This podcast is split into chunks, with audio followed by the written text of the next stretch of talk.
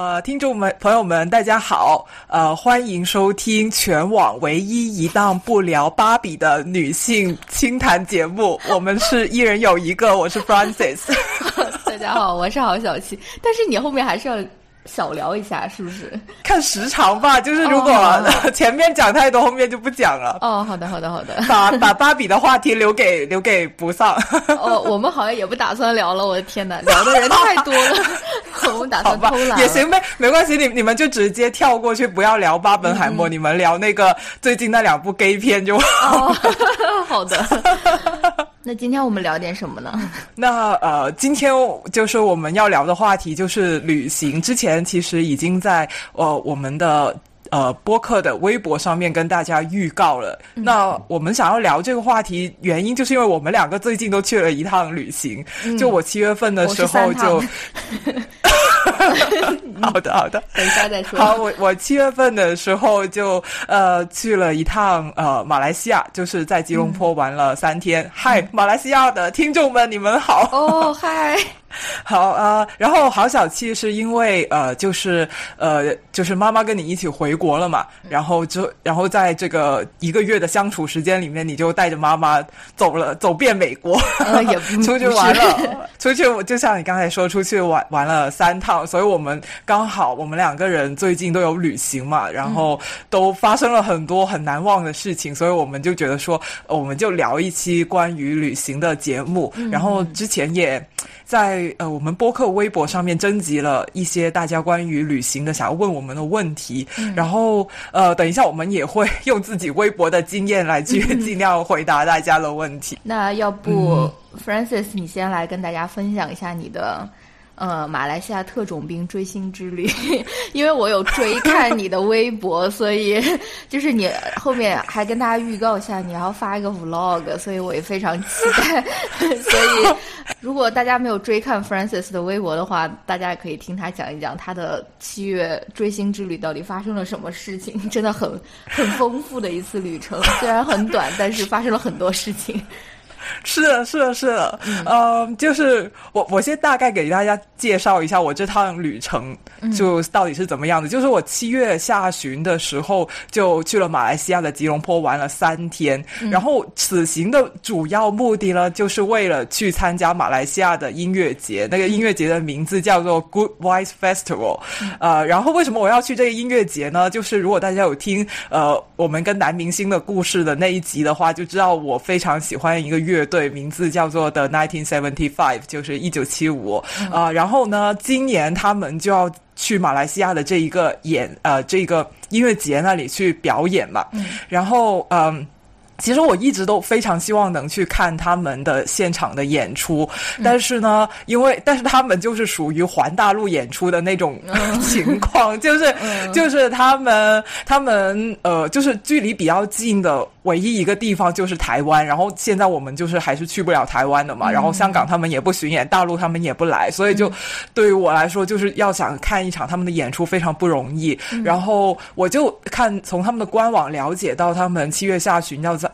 到马来西亚演出，然后我就其实犹豫了很久，要不要去看。但就是我的顾虑就是我我怕太累，因为 我看了很多，就是在小红书上面看关于音乐节的帖子，全都是说非常非常的累。就是你搜音乐节出来的都是如何在音乐节，就是什么不要很累又可以很开心的玩一天，就这个大家都会把累说就是挂在嘴边，然后我就真的很担心我扛不下来，毕竟我 我去了那边。先一趟，然后我回来还要马上接着上班，就是真的很大的挑战。然后这一次的特种兵之旅之所以能够成型，我。好想记得推波助澜是功不可没了，因为 因为我我应该是之前有呃有跟你就是吐槽过，我就是很想去，但是又很怕辛苦啊之类，然后你就在那边鼓励我说，就是就是音乐节的目的就是去受苦受累的，就是虽然虽然很累，但是一定会很难忘很开心，所以我就呃觉得可以去冲一把，而且因为呃我是六月份的时候才开始呃去买这个音乐节的票跟订这个机票酒店。这些东西的，然后因为六月节呃不六月的时候，每一个周末我都过得非常的特种兵。先是我的呃，我我见了很久没有见的香港的堂姐，然后通宵聊天，就聊到五点。然后接下一个周末就是你来，你来了，你来了广州。然后那个周末行程也是特别满，然后我们又录节目，又办见面会，然后中间我还穿插了加了半天的班。然后等你走，等你走了以后的下一个周末，我又去了香港玩了两天，就是。就是跟我以前那种躺在家里面舒舒服服的 周末完全不一样。然后我就觉得，哎，连续过了三个周末，这样我都没有死掉，说不定我体力还可以哦。然后我我就觉得，所以我从香港回来的当天的那个周日的晚上，我就决定我要去了。然后我就立一晚上的时间把那个音乐节的门票、机票、酒店全部都订好了，就是头脑发热，这样就就就去了。而且我也不想要留下遗憾，因为他这个呃一九七五。他们现在这一次巡演的名字叫做 At their very best，就是他们状态正佳的那个意思。然后我就心想，万一他们下一次巡演是 At their second best，那我这次没去，我不就后悔死了吗？所以我觉得，哦，不行，我我得我我得去看。那所以我就我就就是这样头脑发热，可能就是。刚刚好在这个音乐节前一个月，我才确定了所有的这些行程，要要要去这个这个地方。然后，其实这次旅行对我来说也是非常重要的一次旅行，因为这是我时隔四年再次出境旅哦，出国旅行不是出境，就呃出第一次出境就是六月份去了一次香港，但是出国就是对出国门第一次，我真的是整整四年。我上一次呃就是。出国就是我去菲律宾那里教中文嘛，然后我那个时候是一九啊，不是是是一一八年还是一九年来着？一九年的六月好像是二十号回国的，所以现在已经是二三年的八，呃，就是我出再次出发是七月，真的是足足四年没有出过国门。然后呢，同时。因为这一次旅行是我自己一个人去的嘛，所以我其实也很久没有一个人出去旅行过了。我上一次呃一个人。去旅行是我八年前，在二零一五年我本科毕业的时候，一个人 就是去了英国玩，然后所以就是这一次旅行，就是我觉得很意义很重大，就是很久没有试过这样一个人出国旅行了。然后很很巧的就是我八年前呃就是去英国玩的时候，我坐的就是马来西亚航空，然后当时是要在吉隆坡那里转机的，所以我八年前曾经是到过一次吉隆。吉隆坡的这个机场，就是当然没有入境这个吉隆坡，但是是到过这机场。然后现在八年了，又再次来到这个地方，感觉就好像跟这里冥冥之中有一点点缘分的那样的感觉。呃，我我我想说一下，就是我出发之前的那个那个心情，就是我我就发，我先说那个，再说音乐节哈。好，感觉这一期可能会录很久，我尽量控制我自己。我我这一次就是这么多年以来再次出去旅行，我就。我就发现人太久不出国门了，真的是会变胆怯。我出发之前就是又兴奋又焦虑，就就我就会以前可能就觉得很多东西都熟门熟路，我不会担心。这一次我就有很多事情我都我都非常非常的担心。首先就是我去呃买这个音乐节的门票的时候，我的信用卡付款。失败了，就是我换了好几张信用卡才能给得到钱。然后呢，还有一个事情就是关于那个时间，就是那个嗯，他当时音乐节写他每他他说他是在呃那个。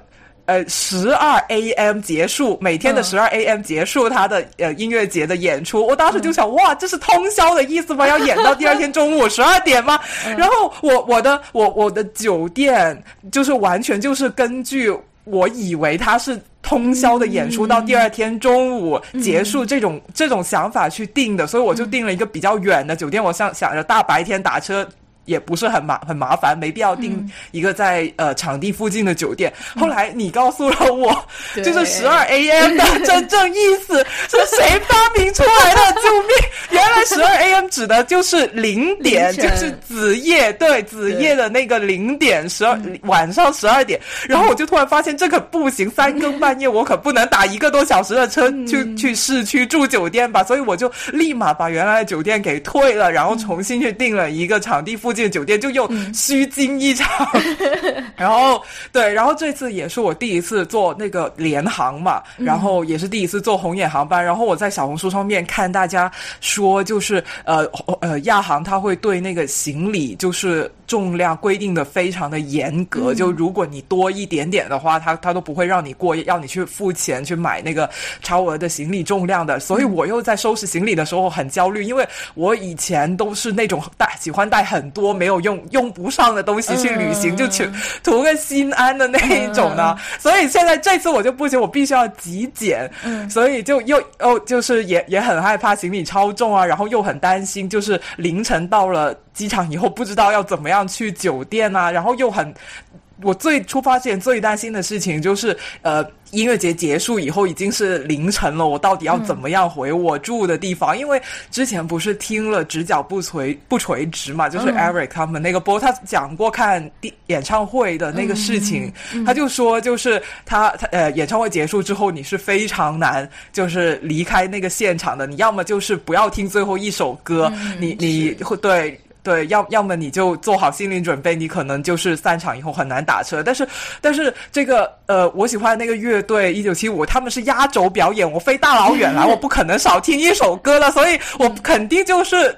就要做好最坏的打算，就是散场会非常晚，然后非常难回，就是回回酒店。所以各种各这种未知的事情，可能放在以前我都不会说很焦虑，以前就会觉得哎，去到自然就会有办法解决。但是这一次出发之前，就感觉非常非常的为这一些事情焦虑，就是 就是真的太久没有出去玩了，导致。这样的心情。嗯，说到直角不垂直，你知道他们最新一期节目的主题是什么吗？他讲了旅游，我我就在他们的博客上面留言，我说 我我们今天就打算，对我们今天就打算聊这个话题，你们抢先发了，你在抢我们的流量。对。对，大家也去听一下他们那一期，我我看了他们的 show notes，我就觉得都挺有意思的。对，应该挺好玩的。好吧，那讲了接下来。出发之前就讲一讲音乐节本节吧，因为我知道音乐节上面也发生了很多 非常意外的事情。对，是的，是的，呃，呃，好的，那我现在就讲这个音乐节，这是我呃第一次去音乐节，以前我都没有去过音乐节，其实呃，这就什么 live house 啊，演唱会那种，我也去的不是很多，然后所以这一次第一次去音乐节，我心里面还是很期待的，然后有一种刘姥姥进大观园的感觉，就是看什么都觉得很新鲜。然后我总结了一下，我觉得就是有三个事情是让我觉得挺意外的，然后因为那个音乐。节它好像是七月，我没记错，应该是七月二十一号开始的。然后那个时候刚刚好就是芭比上映的时候，嗯，然后我我到音乐节现场就是看到了超多芭比，你知道吗？就大家对很多女生就穿着。对荧光粉，对桃红色过来去呃去就作为他们的这个装扮，而且现场真的像那个电影一样，大就是只要你穿了那个芭比的粉红色，嗯，大家就会互相对视，然后说嗨芭比，就真的这样，对对，然后因为我那。对，因为那时候我还没有看那个电影嘛，我就不知道原来就是电影里面有这个剧情。可能那可，然后等到我后来就是第二天，我我是在吉隆坡看了芭比的，然后我就发现电影里面他不是有一段这个芭比跟他其他各种各样芭比起床以后打招呼那个那个场景，我就觉得哎，跟我在音乐节里面很像，就就很女生们只要看到你是穿这个颜色，就知道哎，大家就是一路人，我们就知道你是为什么要穿这个颜色，就很有默契的感觉，真的。很多人穿，我还记得我拍了一张照片，就是我拿自拍杆自拍，就随手一摁，摁完以后我就发现那个照片里面有三个，就包括我自己啊，有三个穿粉红色衣服的女生，全身从头到脚都是粉红色，就是我随便一摁就三个芭比了，就对对，就就这一个就很好玩，然后呃。我，呃，这是我第一个意外的点。然后第二个意外的点呢，就是呃，因为音乐节它有规定，就是说你不能够呃带食物进去的，水也是不可以带的。你你进场之前就会有呃安保人员去检查你的包，如果你带了不允许。带的东西，他们就会就是拿出来放到一个地方这样子。然后我我本我知道是不能带食物，但我不知道不能带零食，所以我的那些小饼干呐，我的巧克力啊都被没没收了。然后然后我就想，他这样干的话，肯定就是希望我们在里面消费嘛，好让他就是。多增加一点收入，然后我都做好了心理准备，里面的东西肯定就是又贵又难吃，要宰客的。没想到我竟然在里面吃到了就是现烤现做的披萨，就是有一家呃。披萨店，它叫做 Pizza Mansion，我不知道是不是马来西亚很出名的披萨店哈。反正他们主打的就是 wood fired pizza，就是用火炉去烤的那个披萨。他们真的把两个那个披萨炉给带到了现场，然后在现场看到了师傅一边在整整理那个面团，然后把这个面团送进那个呃那个火炉里面去烤。我我。我居然不是加热一下冷冻披萨给你吃，我就很震惊。然后那个披萨非常非常好吃，应该是我吃过油最少的一个披萨，就是他用一个纸盒装着那个，你吃完以后那个底都没有什么油渍的，所以就是非常健康、非常清爽，对，很好吃的一款披萨，然后满分，这个是我觉得很意外的地方。的，然后就讲到了第三个意外之的地方，就是非常非常意外的，完全没有想到。但如果你是马来西亚的听众，你可能早就已经知道我要说什么了。嗯，第三个意外呢，就是呃，我我刚才前面说了嘛，就是我这次要去这个马来西亚音乐节，主要原因就是为了呃 The Nineteen Seventy Five 这一个乐队去的。然后我我去之前其实非常的期待，就是我。我我把他们最近去的一些音乐节的演出都看了，然后呢，就统计了他们最近。就是一般都会表演哪些歌，然后呢，出发之前就狂听那些歌，就是希望自己能把歌词记熟，然后到现场我就能加入到大合唱里面去。但是没想到当天他们一出场唱的第一首歌，我就是从来没有听过的，我就心里想，怎么回事？是我这个歌迷没有做到位吗？就是 就就我就很惊讶。后来我才知道他们就是发发生了一些事情，所以呢，他们就临时更换了他们的歌单，唱了一些平时很少唱的。歌，然后开场的那首歌叫做二十八，就是数字二十八。它它就是一首只有在现场演出过的，但是从来没有收录在呃就是录音室专辑里面的一首歌，所以我从来没有听过。对对对。然后为什么他们要临时改歌单呢？这就说来话长了，就是。呃，就是这个乐队的主唱呢，他首先呃，他一出场就很愤怒，然后唱了几首歌以后，就是这个主唱叫 Matty Healy，我们习惯叫他马老师，他就在呃，就是这个舞台上面说，他本来是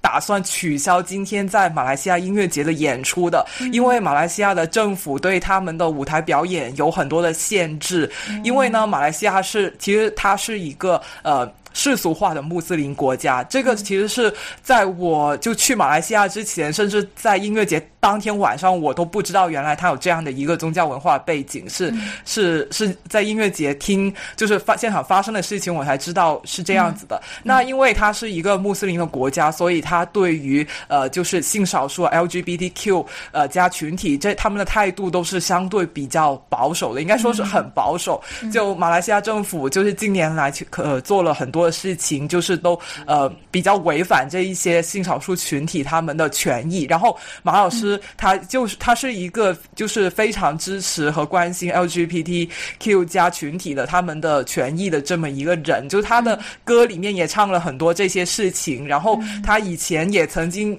就是在呃迪拜演出的时候，就是表达过他他不满意，就是呃就是这个呃迪拜他们当地对于这个性少数群体的压迫，所以他这一次到马来西亚演出，知道这个政府对就会限制他们。的表演就是对他们表演有要求，以后他就非常的不满，所以他就在舞台上面就就说出来了这件事情，就说他本来不想来，但他不想让这些呃歌迷失望，所以他们还是来了。但来了，他们也不会不打算乖乖就是按着你政府规定的那种方式去表演。他他该要表达他的政治观点，他还是要表达。那为了呃就是反抗这一个马来西亚政府对于这个 LGBTQ 加群体的。一些不公正的对待吧，所以他就在舞台上面就是公开的去亲吻了他的贝斯手。他那个贝斯手也是一个男的，然后马老师也是一个男的，就等于说在舞台上公开表演这个同志的男男亲吻了。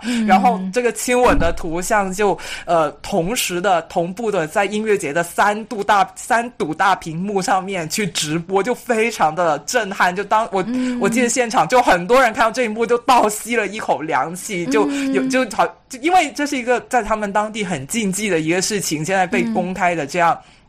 表现出来，然后就因为发生了这个事情嘛，他们就呃违反了这个演出的规定，那所以呢，他们的演出就被中途掐断了，就被腰斩了。本来他们是要表演一个小时的，要唱十四首歌，最后就是只。演出了半个小时，唱了七首歌，然后马老师就在台上面跟大家说，呃，他们被吉隆坡的政府就是禁禁止演出了，然后他们只能够离开了，以以后有机会再见，这样，然后就戛然而止了。就本来应该那一天晚上是到十二点半才结束。整一当天的整个节目的，然后就十二点就散场了，大家都觉得很震惊，不敢相信，就是呃，就就这么就突然的结束了，嗯，然后后来我上网看新闻，就看到就是说这个乐队成员他们其是被驱逐出境了，然后以后他们也不允许在马来西亚。这里去演出，所以就是他们其实是失去了很大的一个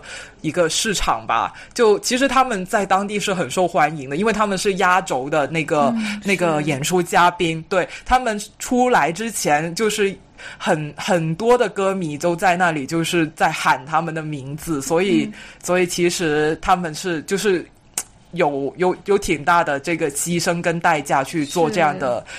的政治的表达，我你我本来以为这个事情到这里就已经很荒谬了，但是没有想到这个事情没有结束，就是第二天中午，对原本。他呃，就是第一天是星期五嘛，他还有星期六、星期日两天的演出。然后星期六的中午的时候，马来西亚政府就取就是要求这个主办方去停办这个音乐节，就把余下两天的演出给取消掉了啊。然后就叫对叫停了整个音乐节。然后呢，主办方跟这个赞助商就认为这一切的事情都是呃这个乐队的错，都是一九七五这个乐队的错，所以他们就。要共同去起诉这个一九七五乐队，要求他们去赔偿他们的损失。最新的消息好像要求他们要赔偿两百多万美元吧，但不知道这官司有没有和他们一他们打不打算继续打下去？反正。我留意到新闻就是这样，然后本来呢，就是这个一九七五他们在呃马来西亚的演出之后，隔天他们就要到印度尼西亚演出，然后再隔几天他们就要到台湾演出，就是作为他们亚洲巡演的最后两站嘛。但是呃，在马来西亚的事情发生了以后，他们把接下来的两站演出都取消了。我我在这个。对乐队主唱就是马老师的社交媒体上看到，他说是因为这件事之后，他们收到了很多死亡威胁，所以他们觉得就说要把这两个呃演演出要取消掉，比就是安全为为重这样子啊！我我完全没有想到，我我的第一次音乐节之旅竟然会发生这么这么多的事情。嗯，你你有什么想说？对，那我想向你提问，就是如果你。就是可以选择的话，你愿意有这样的一种体验，还是有一个非常就是按部就班的一个，就是他们按照之前的歌单，然后开始演一遍，然后什么事情也没有发生这样的体验呢？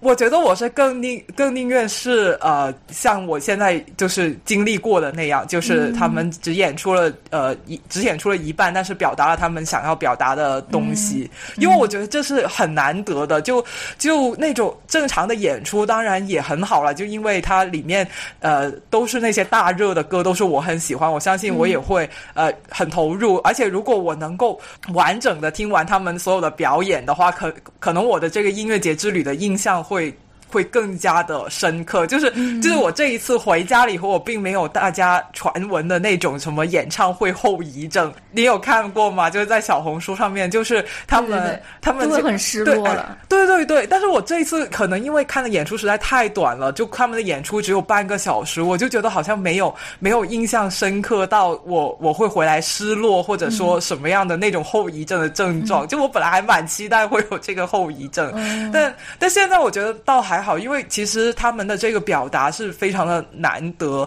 然后呢，他们也唱了一些平时很少唱的歌，我觉得其中有一首就是叫做《I Couldn't》。Be more in love，就是我很喜欢那首，我还穿了一条手链，然后我戴着那条手链听到他们唱那首歌，其实我心情还是很激动的。所以我觉得，呃，就是我我我觉得是有遗憾，但是还是非常精彩的一次音乐节的旅程。那我可以继续就是讲一下，就是我的感受吗？可以啊，可以继续，可以。好，就是我，我觉得这一次音乐节就是的经历，其实让我带给了我很丰富的感受，还有很多的思考。嗯，首先我我的第一个感觉就是感觉得非常的震撼，因为呃，因为在马来西亚，它同性恋可以说是一个禁忌。然后后来我呃继续了解了一些相关的信息，就发现呃，如果他们。有同性性行为被发现了、被抓到的话，最高是可以判入狱二十年的，就很恐怖的一个事情。在同性对，就就是同性同性恋、同性性行为，在他们的国家依然是一个犯罪。所以在这种情况下，我觉得就是你呃，在一个舞台上公开亲吻一个同性，我觉得它是有很大的意义的。就是首先，它可以让呃在场的人，就是就逼迫他们去接受这个事情，就是让他。就是阳光化、公开化，就不对我觉得这个也有一个意义。另外，就是从呃更大的。范围来说，它它至少能让更多的人了解到哦，马来西亚原来有这样的一种情况。比如像我，我我之前我就不知道原来马来西亚是这样的，就这样的一种情况的。因为我首先我之前就是对马来西亚不是不算是特别了解，然后我出发之前又很匆忙，所以就没有说读很多关于马来西亚历史文化方面的一些资讯。然后呢，这个呃场地就是这一个呃。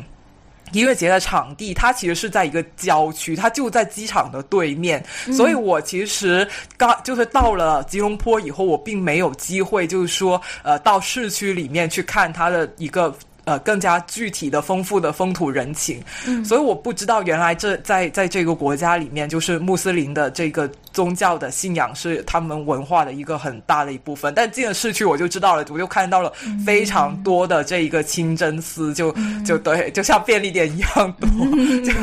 对对对，所以所以我我我就非常的惊讶，然后我所以我觉得他做这个行为确实是可以让更多的人去关注到这一个问题。我觉得本身是。一件很好的事情，然后我看着这个音乐节，它的演出被中途掐断，就是拉闸熄灯的那种掐断。我觉得我是其实是在见证着一种暴力，尤其是后面又听说他把整个音乐节都取消了。我觉得真的是在经历一种，就是他不是流血的那种暴力，但也是一种就是就是权力的方面的那种暴力，然后也会让我意识到，就是嗯。就是铁拳，就是铁拳，它不会因为你是个摇滚巨星或什么的，就不会砸在你的头上。对，所以我觉得这个给我的印象还是蛮深刻的。还有一点呢，就是因为我我那我旅行的那几天，就是其实呃，这个马老师他的这个行为在他们当地的网络，就是这个。议论还是非常非常多的嘛，虽然我刻意的就忍住不要去上网看太多让自己心塞的这一些呃新闻或者说观点，但还是不可避免的会看到了一些，然后我就就是我我就看到了一些似是而非的观点，我当下的感受是觉得非常的。混乱的，比如说，我看到有的人说不支持这个性少数群体，这种是属于我们的宗教文化的一部分，然后这是你要尊重的，不是你你不不是说你想怎样就可以怎样。然后又有的人呢就说，呃，马老师过来就是对我们国家的这些各种呃情况指指点点，是一种白人救世主情节。这个这个当这个说法当时真的非常困扰我，因为马老师他确实是个白人，他又是个男的，然后他来自英国，英国又曾经殖民过马来西亚。就感觉你一说他是白人救世主情节，他就永永无翻身的那种感觉，因为他的身份就 就是这样的。然后还甚至还有的 LGBTQ 的人士出来，就说啊，你我你这么做，我们也没有很感激你哦，我反而觉得你这样做是呃，让我们的处境在这个国家处境变得更加的艰难了。然后我也看了一些国内的粉丝的发言啊，他们就他们的感觉总体给我感觉就是他们很不希望自己的。呃偶像或者说喜欢的明星跟政治扯上关系，他们的呃说对，对 对，他们就是我我们我我对我只只想静静听歌，不想聊政治，就或又或者说。呃，又或者说，呃呃，他他一直都挺好的，只要他不要大嘴巴乱说话，我就还是蛮喜欢他。就就这种，对，就以这些观点，当时都让我觉得很心梗。就是我直觉上知道他们是错的，但是呢，又不知道从哪里开始反驳起。然后我，所以那几天我只要稍微上一下那些社交媒体的话，我都感觉很焦虑，就是看到了。这这一些的观点，然后我在那一个当下，我就意识到，可能我其实是很缺乏那种在一个很嘈杂、很混乱的舆论环境里面，还保持着自己独立思考的能力。我觉得我很缺这种能力，可能可能就是太少遇到这种事情。因为我呃，怎么说？总虽然简中网络里面大家也经常吵架，但总体来说，我觉得我们的。观点还是没有那么的多元的，我觉得还是蛮单一的。要么就是呃政府宣扬的那种，要么可能就是你所在的那个同温层他们有的观点，就不会像我现在经历到的这一个音乐节的事件一样，就是一个事情发生了，各种各样的不同的身份的人，代表着不同的呃利益立场，都会出来发发表言论，然后有有的可能是有道理，有的可能就是邪歪理邪说。我我就觉得我好像没有这一个。就是怎么样去分辨他们这些观点的这种能力，然后对，就我以前没有意识到这点，以前就觉得自己好像还是一个蛮有呃理性思维的人，但是那一次我就 我就我就觉得自己还有很多需要学习的地方吧。嗯是，因为我们从小也没有这样的训练呀，就是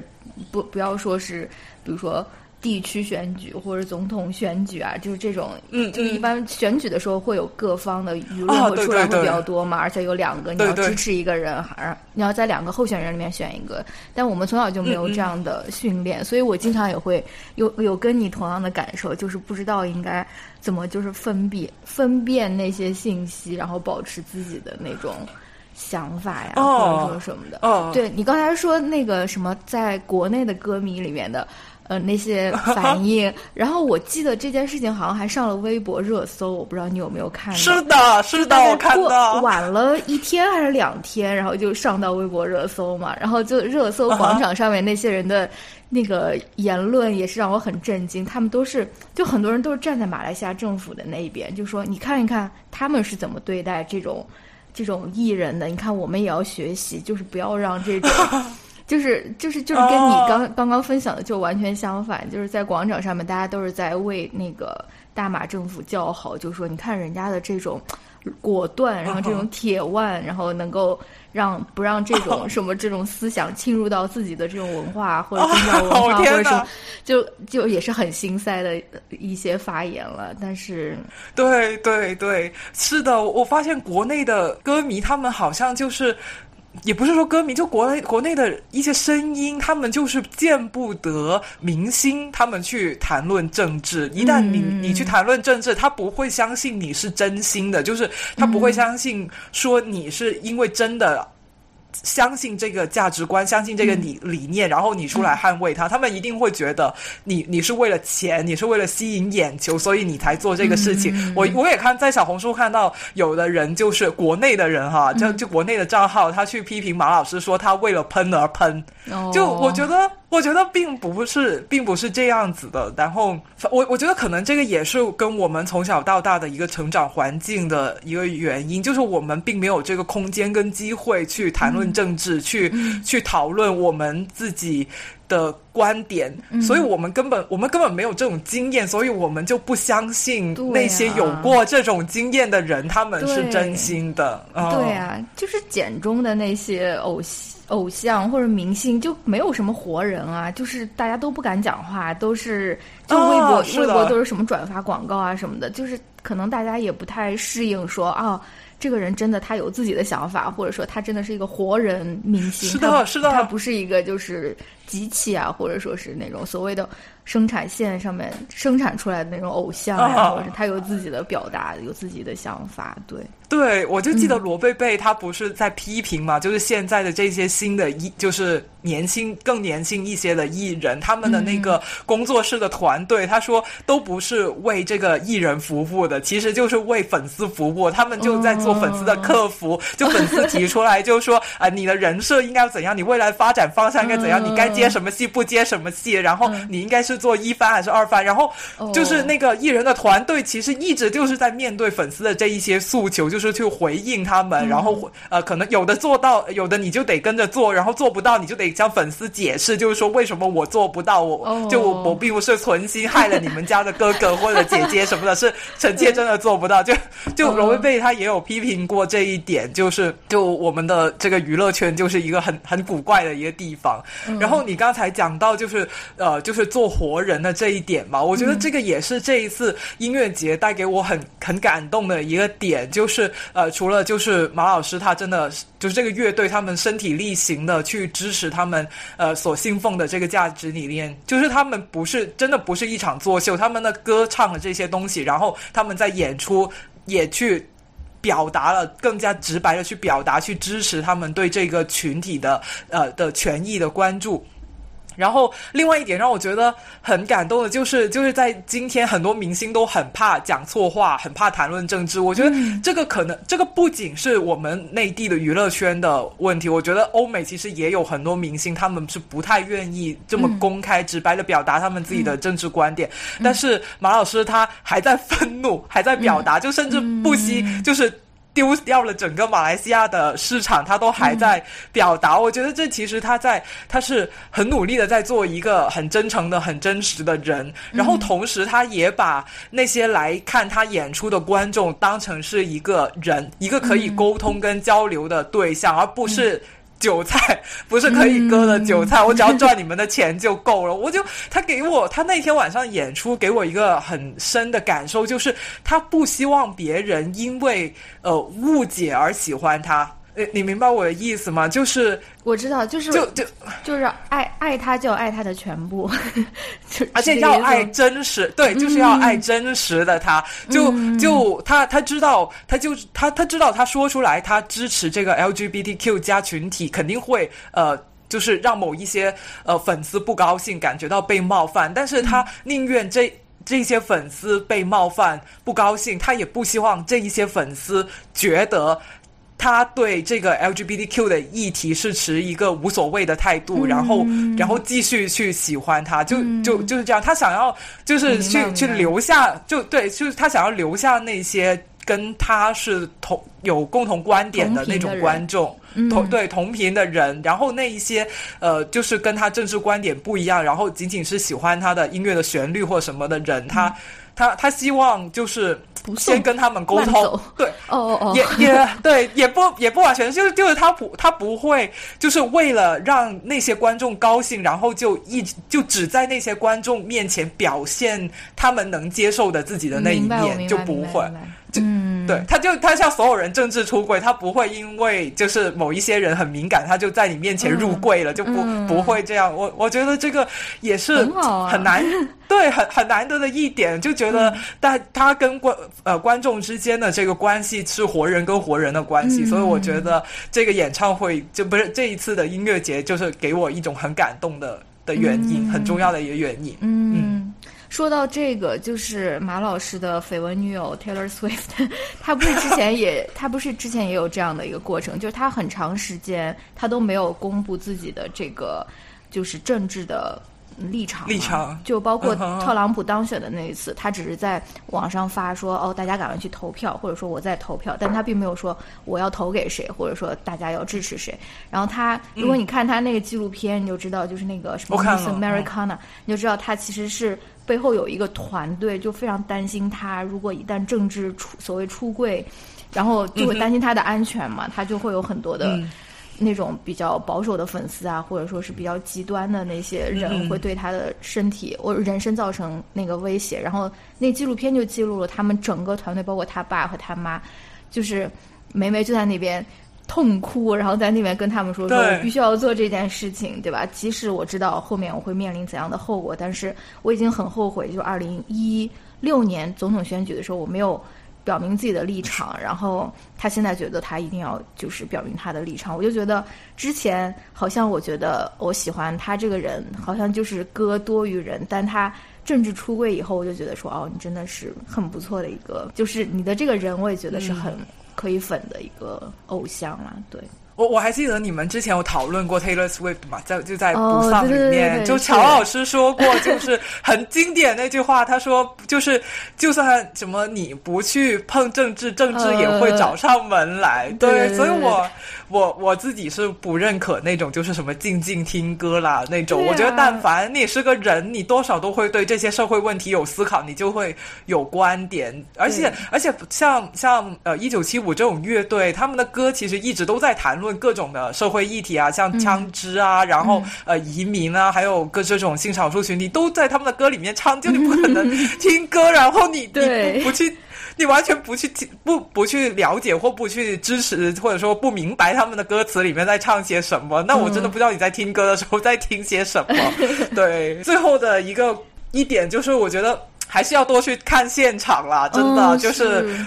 对，就是。以前我就是那种不怎么去看演唱会，不怎么去看 live house 啊，觉得在家里面就是听这个呃，就是流媒体上面录音室版本就够了，对吧？又不用受罪，又不用额外花钱。但现在感觉就是呃，就是现场的感觉就不一样，因为现场就是一个交流的感觉，他表达他传达你的情绪，然后你观众现场也可以给反应，然后你是要么起哄啊，要么怎么怎么样。就我觉得这个这个互动让我觉得很珍贵，特别是已经疫情大家隔离了那么。么久了，然后这种，然后现在呢，又这个科技非常的发达，然后很多事情其实大家已经不需要面对面跟一个人去工作跟处理。我觉得就是在这种情况下，你还有一个场合能够大家互相交流感情跟观点，其实是非常的非常难得的。所以我觉得，我真的大力建议大家有机会还是要多去现场，哪怕你是一个跟我之前一样觉得毫无必要的人，去了你就知道是值得的。我我我我就随便最后再讲讲剩下两天发生什么吧，就是让我的这个叙述完整一点啊。就我我呃，我剩下的两天其实就。没有做些什么了，我就在吉隆坡里面，就是他在那个中心城区那里闲逛。我我我非常喜欢，我觉得吉隆坡的老城区是一个很适合步行的一个城市。嗯，然后我也没有做什么攻略，我在我我剩下的时间大概就是在吉隆坡做一些在广州也会做的事情吧，就是吃吃饭、走走，然后看看电影，就看了芭比这样。嗯，然后我这次旅行就是如果要。呃，就是总概括总结，它应该可以算是一场快闪旅行，因为时间真的很短嘛。嗯。然后我觉得我还挺享受的，就有一种偷情的感觉，特别的不真实，很刺激。对对对，但是但是他也很累，就是我就是又亢奋又疲倦，然后导致就是一点胃口都没有，所以这次旅程。比较遗憾的一点就是我没有怎么吃到马来西亚的美食，除了喝那个呃白咖啡以外，对，然后三天瘦了四点六斤，这个也是我完全没有想到的，笑死。那这个就是 Francis 的，没有没有没有 Francis 的特种兵马来西亚追星之旅，我觉得非常精彩，非常期待你早日剪出你的 Vlog，我要进行那个视频视觉方面的震撼。好的好的好。对，好，那那后面就轮到我了，就是我的旅行就跟 Francis 就是完全不一样，因为我这一次 没有呃是带我妈妈来美国玩嘛，所以我妈妈我因为我之前也是跟我妈妈大概四年多没有见了，我上一次见我妈妈是二零一九年的年初，就是很久了，然后所以这次我就回国之后回国了一个月，然后就带我妈妈一块儿来美国带她玩一下，然后其实。这件事情之前让我感觉有点焦虑，因为我曾经带我妈在美国玩的时候发生过一些不太愉快的事情。就是总结起来说，就是我妈觉得我没有把她的行程安排的很满，你知道吗？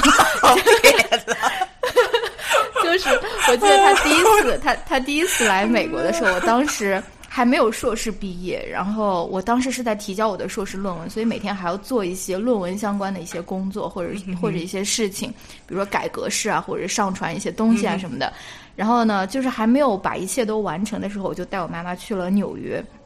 然后呢，纽约又是一个很大的一个都市，就让他觉得说好像有很多事情可以做。但是我每天早上 可能就是要 在那边改论文，然后在那个上传论文。我就记得有一次，我妈就特别生气，就就在那边说说。那我自己一个人下去转一转好了，然后他就一个人，他又不懂英语，他也没有手机，然后他就下去就那个街区里面在那边转，反正反正 anyways 那次就是一次比较失败的一次旅旅程，然后没有吵架呀或者是什么的，但是就是那一次旅程之后，我们两个都对彼此有了更深入的了解，然后之后他又来美国玩过一次，就是二零一九年疫情之前。就是我最后一次跟他见面的时候，他也是来我们这边玩了一下，我就懂了，我就懂了他的这个心心理，所以我就有好好的规划一下那一次的旅行，然后我们那次就是比较愉快。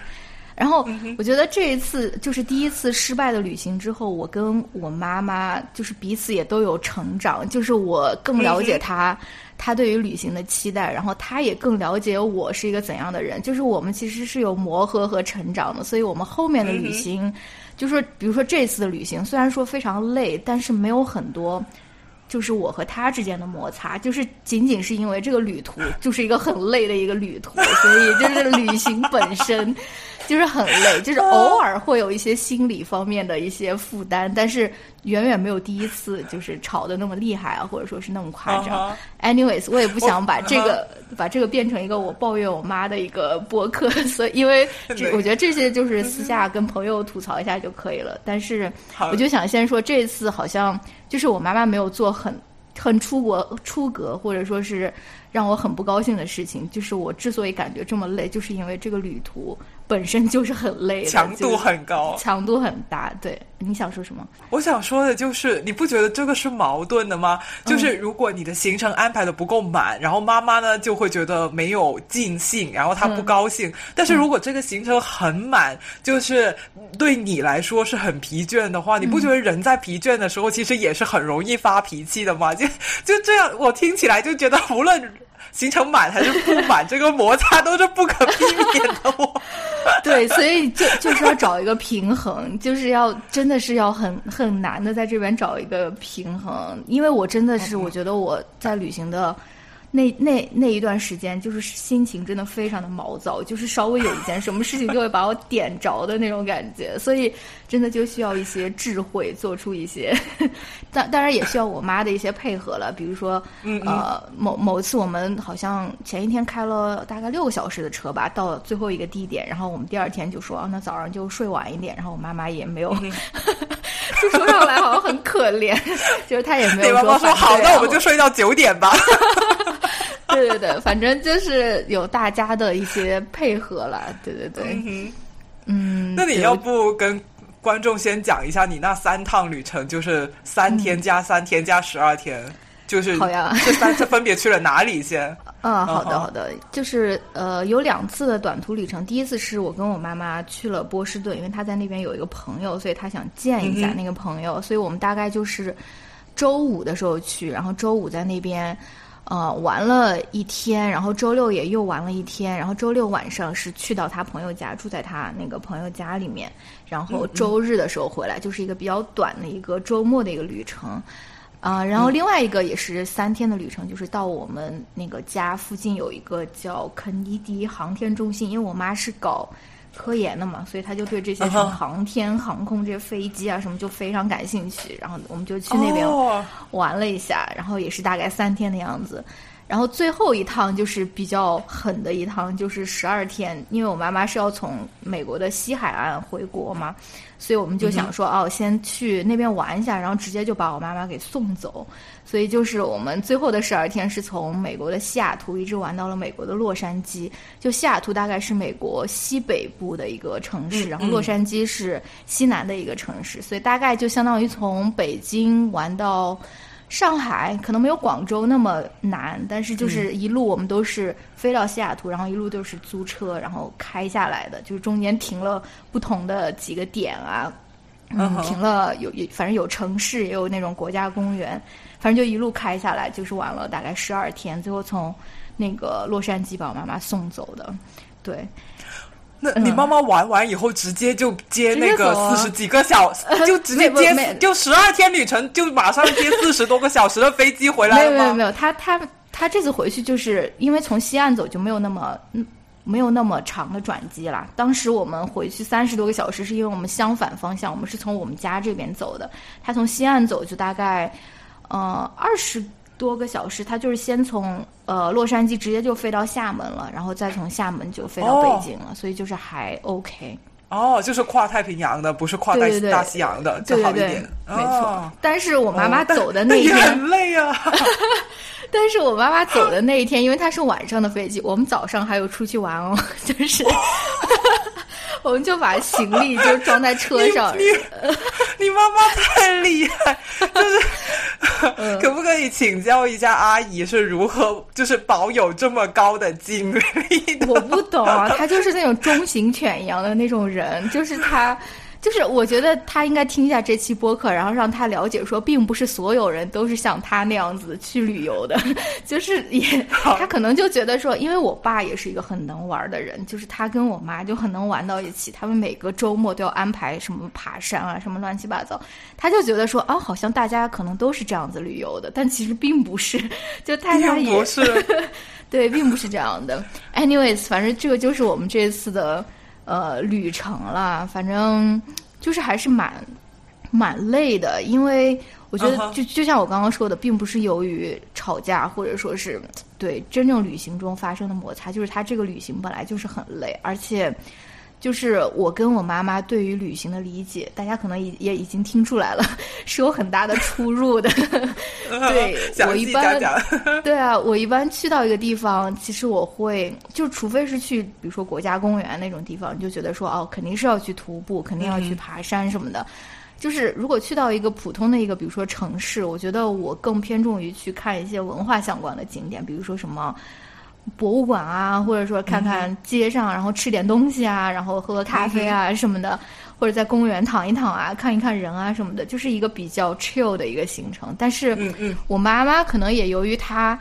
就是对于这种文化的景点不是特别感兴趣，所以她就是更偏重于想要看城市的景观。如果是去一个城市的话，就比如说看看他们的建筑啊，看看他们的就是居民区啊，看看他们的就是。看看外观啊，城市外观，然后他非常非常的喜欢拍照，就是我记得他走之前，就是我。在家里面给他把他手机上面的两万多张照片，就是导到 U 盘里面，然后 就是这一次这一次旅程，不是不是，就是他手机上原来有的照片哦哦，就是是两万多张，我先把它清空，然后就给他这一次的拍摄留足了那个内存空间，然后这一次走的时候，我大概看了一下，他可能有拍了一万多张照片，就是这么一个多月，他就拍了一万多张照片，所以妈妈就是妈妈不做小红书 太浪。费了，素材太多，笑死！真的，而且而且妈妈的这个经历的话，我觉得很快就能够，就是这个号就成了，就真的。嗯，我我觉得我们的我们的播客一直处于这个不温不火的状态，就跟我们两个人都没有这种经历有很大的关系。对，真的真的，所以他就是他跟我对于旅旅游或者旅行的理解，就是不是很。不是很一致，然后对他来说，就是旅游，就是非常像，就是我们小的时候，比如说去跟团游的那种感觉，就是从早玩到晚。就是你如果跟一个旅行团的话，他可能就是要很早起床，然后一直玩到就很晚，就让给你一种就是整个行程安排的很满的这种感觉，对，就值回票价的这种感觉。然后我觉得他现在对于旅行也是这样的态度，就是我们一般，我记得我们两个去波士顿的时候，然后就是八点半，然后我妈就坐在床边，然后说，嗯，准备好了，我们什么时候出发？但是我们要去那个，我们好像要去哈佛还是去哪边？反正那个地方好像九点多还是十点钟才开门，但是他八点半他就整装待发，然后就说，嗯，什么时候出发或者说什么的，就是，就我们两个对于。对于旅行的这个预期是有很大的不同的嘛？但是我也可以理解了，因为他他他就很珍惜这一次机会嘛，他就想要在短暂的这个时间里面能够看到更多的东西啊，或者说什么的。反正对这个就是首先的一个不同，然后另外一个差异就是我跟我妈巨大的体能方面的差异，对，感受到我就是曹小七在旅行的过程中给我发了一张你妈妈的旅的的这个游客照，然后我就被阿姨满 溢出屏幕的那种能量，对，所所震惊了，真的，我我觉得我我就算周末在家睡了十个小时，都都可能没有阿姨这么好的精神状态。对对对，真的，他就是我给他拍的所有照片，他都非常的那种兴奋，然后那种能量值非常高的那种感觉。然后我本来觉得说啊，我这次应该已经陪到位了吧，因为我们基本上每天都是大概两万步的那种感觉，而且还不是说我们没有车，我们是租了车，然后就是 并不是需要乘坐很多公共交通啊或者什么的，然后每天也是两万步左右，我觉得应该已经差不多了吧。结果我妈就是到。快回家的时候，然后她就是非常 casual 的跟我分享说：“哎呀，这几次就是徒步，其实对我来说就是不是特别累，对你来说可能是挺累的。因为他跟我分享说，他上次跟我爸一起去爬什么山，怎么就爬了七个多小时？然后他说：哦，那一次是确实是非常的累。我说啊，七个多小时还是那种有那种坡度，还不是走平路啊，或者说什么的，嗯嗯，还是那种那个。”爬了七个多小时的山，我说好厉害，真太猛了。然后我也跟你说过，就是就是我我们某一次去爬那个瀑布的时候，就是爬山然后看瀑布，然后他就非常，呃，也是非常随意的，就从包里面拿出了他的护膝，很专业。妈妈，这是什么东西？然后然后他就非常就是 casual 的就穿上了，然后说还要保护一下膝盖。我说哦，确实你是非常就是装备啊或者是什么是。很专业的。然后他之前跟我爸，比如说出去北京周边去玩，他们还会自己带吃的，就是他会自己，比如说带一个什么葱油饼啊什么的，就是会自己准备那种吃的。然后这次我又介绍我妈吃那个能量棒，你知道吗？我觉得又重新打开了她的这个新大门，然后可能让她的那个体能值又又回升了一些，就是满出那个表格了。所以。对，这个就是差不多是旅行时候的一些感受吧。然后，而且毕竟，因为我们为了省钱，我们都没有订说两间房间啊，两间酒店房间啊，或者说什么的，所以我们都是住在同一间房间里面。所以就是彼此对于彼此的生活有就是非常深入的这种参与，就是也不是说嗯。我妈这个人有什么问题，她也没有给我任何的，她她她她也没有对我有任何的，就是干涉呀，或者说什么的。但是你如果就是想你跟一个普通的朋友，你们两个就是一直二十四小时深入参与，都很辛苦，也会觉得很累的，对吧？你会觉得说啊，好像我需要一间自己的房间，或者什么需要去外面透一透气啊，或者说什么的。嗯，对，这个差不多就是我跟我妈妈的一些旅行。经验和感想吧，就是没有讲到具体的行程了，但是确实是一些身心灵方面的一些旅行体验。哦，对了，我觉得特别是你说就是那种想要有自己的个人空间的那个，嗯我觉得确实是，就是以前我去，我跟我爸妈一起出去旅行，我们也是有。为了省钱，有的时候可能租 Airbnb 有的房型很贵，然后我们就只要一个房间，然后呢，呃，他们睡大床，我的那个床还是房东加床的一个行军床上面的。有有的时候好像呃什么我呃要么就是他们睡房间，我去睡沙发这样子。就就我呃可能那个时候还是呃小年纪小吧，二十出头，然后呢又很兴奋，所以呢就不觉得累。然后我我我这一次。这一次去吉隆坡的时候，就是两呃是住酒店嘛，然后就是我一个人一个房间，然后我就感觉休息的很好，就是很就是感觉。多亏我订了酒店，不然这个特种兵的行程我肯定熬不下来。然后又开始就是说回想起以前的那些旅行，我到底是怎么扛下来的？就跟父母一个房间，我还睡行军床。然后又接下来就继续想，我父母到底是怎么扛下来的？一把年纪了，跟跟我窝在一个小房间里面，就是一这住那么多天，也都没有说一个呃，没有说肯定。就是没有酒店那么舒适的那种环境了，对我我我爸妈就不是像你的呃妈妈那种那么呃精力充沛的人，他们有一个最大的优点呢，就是能吃苦耐劳，就是很累，他们也不会说，他们只会默默在地铁上面睡着，他们不会说，他们不会说我好累，不要玩了，就因为他们也是有你妈跟你妈妈有一样的心态，觉得来一次玩不容易，然后可能也觉得我准备了这个行程很辛苦，不想扫兴，就说啊玩。玩到一半就说不玩了，回去什么睡个午觉什么之类。他他们自己也想省钱，想要玩回本，所以也会很拼。但我我以以前带他们出去玩的时候，我我也我也年纪没还是太小了，就是二十多，我就可能。没有办法设身处地的去想他们的需求，他们的体力、体能到底是怎样，然后可能就按照我自己的体能来去安排的。他们有时候就会跟得很累，特别是去很远的地方，像美国这种时差要到的很很很很颠倒的那种地方，就就还还真的有过一些就是呃。危险的事情发生，就比如说我妈第一次就是刚刚到了美国的那个晚上，嗯，她就睡美国的那个床嘛，美国的床他们床垫很厚，所以那个床是比中国人那种床要高很多的。然后我妈就睡在上面，可能她忘记自己在美国了，以为在自己家，然后她又换了床的边来睡，结果她就一个翻身，她就滚下床了，就从美国那种很高的床滚下来了。对，而且而且那个时候真是吓死我了。然后，然后，对对，就就是发生这种事情，他也他们也不会跟你直接说我很累了，要不我们不要安排这么满的行程，他们就还是会努力跟上来这样子。我感觉你比较适合陪我妈妈玩，我比较适合陪你妈妈玩。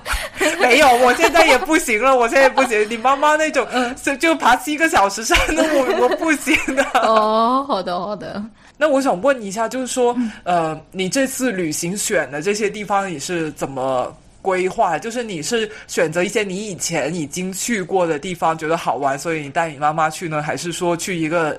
你想去，然后你没有去过的，但但是你觉得妈妈也会感兴趣的地方？嗯，前两趟旅程，第一趟就是因为他要去见朋友嘛，所以可能就是那个地方就比较固定。然后第二趟我们就是根据他的兴趣选的嘛，他要去看那些飞机啊，或者说什么的，所以就选择去了那个地方。但是西岸的这一趟去的一去的地方基本上都是我们没有去过的。我们当时也是有这种想法，说哦，安排一些我们和妈妈都没有去过的地方，然后我们两个都可以玩好。但是后来证明说，这个想法太幼稚了，对，太幼稚了。就是两个人，就是肯定要将就另外一方的，就是不可能安排出一个两全其美的一个行程。所以我感觉我们这次去西岸玩的那些城市，嗯呃，就就不说森林公园嘛，森林公园可能没有那么大的变化，但是城市的话，我可能还会想要自己再去一次，就是。去一些比较偏文化方面的一些景点，就是这次没有玩到的。对，哦哦，嗯，然后因为我我听你说你在美国西岸这次都是呃，主要是开车。去玩嘛，可以说可以说算是自驾游了，是不是？嗯嗯。然后因为我不会开车，然后我也没有玩过自驾游，然后所以我就很想问一下，就是自驾游到底是怎样的体验？就是我我听听你在微博上面讲，就是说其实开车是一个很耗神、很很疲倦的这样的一件事情，所以所以开车到底有多 累呢？可以给我描述一下吗？就是这次基本是乔老师开车了，然后哦，那个当然开车也是很累，因为我们是，我们基本上就是很多时候安排的就是，比如说一天玩完以后吃完晚饭，然后我们开车开到下一个地方，可能要有的时候开两个小时或者说什么，所以 放弃攻心的，而且还开夜车，这很难吧？这个真的，我觉得你们你你这个你这个就让我想起那些。就是乐队巡演嘞，他们不是要租那种就是带床的那种大巴，就是他们他他晚上演完了九点十点，立马就上那个大巴睡觉，然后司机就开车到下一个城市，醒来了他又可以到新的地方巡演。你们有点像那种感觉，或者下次你们可以考虑房车，就是你们两个不要睡，轮流开车，妈妈妈妈睡。笑死！我妈就是已经，她如果她不睡的时候的体能，我已经跟不上了。我真的不敢再让他在房车里面尽情的休息，然后下下来以后，真的会有点吓人。对，差不多就是这样的一个行程，所以还是挺就挺累的吧。而且就是开车的话，因为开车这个事情就是可以吐槽美国，可以大概吐槽个三五年的样子。就是美国它是一个公共交通系统非常非常非常糟糕的一个地方。就是哦，但它的公路不是很发达吗？公路它它的公路不是呃，对，公路是很发达，因为他就是想让你开车呀，他就想让你开私家车出行。然后比如说他的地铁或者他的呃火车、铁路系统都是非常糟糕，甚至公交车系统也是很糟糕的。就是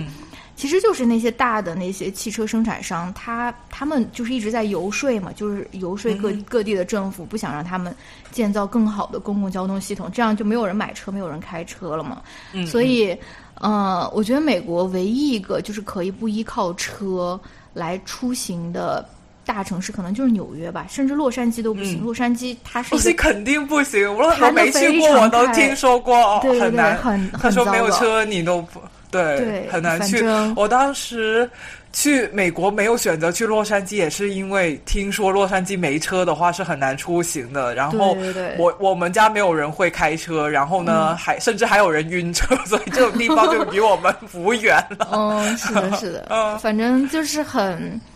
嗯，就在大城市里面，你如果开车的话，首先找车位也是一个很麻烦的事情。但是你不开车又不行，就是就是就是要花费很多的。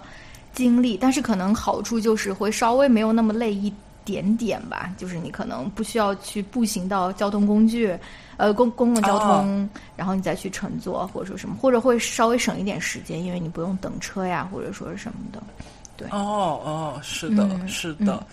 哦。然后我看你微博说，妈妈在美国期间还去看了芭比。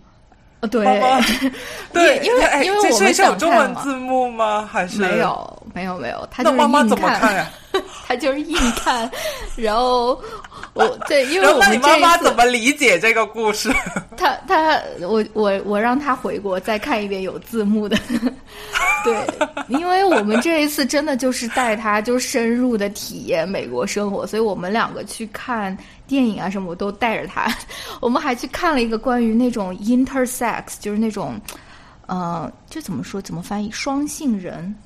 就是一个很非常非常激激进的一个关于性别的一个纪录片。然后还看了《芭比》，还看了《奥本海默》。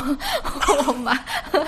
反正就是我们看的电影都带他去看了，我也没有给他同步讲解啊或者什么，就让他随便看一看，就是。呃，那他不会觉得很无聊吗？就是坐在那里，然后看没有。我妈就是这点比较好，她就是很有好奇心，就是她即使觉得好像看不懂，但她也觉得很新鲜，或者说她很有。她有兴趣去了解，就是说是我我我的生活呀，或者说是什么的。哦，确实，妈妈都是这样的。对我妈也是，就是就只要跟着我在一起，她就很开心，就对我什么做什么事情都很好奇，就是很想参与一份。对对，我我。我我看你微博说，就是 你妈妈看完芭比以后跟你说，这是一个 神仙下神仙下凡的故事。我说，嗯，怎么跟你解释呢？因为他可能觉得芭比什么从从那个 Barbie Land，然后去了那个 我们的那个人就是正常的社会，他觉得说哦，好像是一个那种神仙下凡的，或者说嗯。好吧，对，很有意思的解读。对对对。然后，因为前面提到了，就是说，其实呃，妈妈也不是很会英语嘛。然后，美国又是一个非常依赖开车的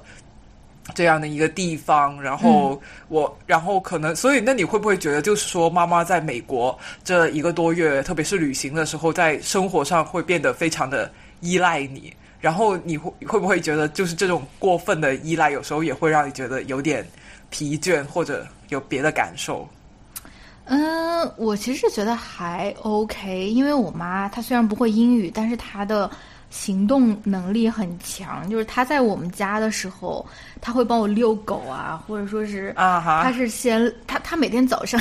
这个又要说到就是他帮我遛狗这件事情。然后我们家不是两条狗嘛，一条叫狗狗，一条叫人人。然后到大概我妈在我家住的一个星期之后，人人就是去跟我妈睡了，就是我妈就要想要跟狗就是更亲近，然后她每天就会把仁仁锁在她的房间，然后让他睡在她的床上或者什么的，然后。仁仁他每天早上大概六点多不到七点他就要起床，然后他就要去遛遛狗遛人人，而且他的遛狗不是像我或者乔老师遛狗，大概遛个二十分钟或者遛个半个钟头撑死了，他是要溜到小区外面很远很远的地方，因为他要考察这个美国的基础。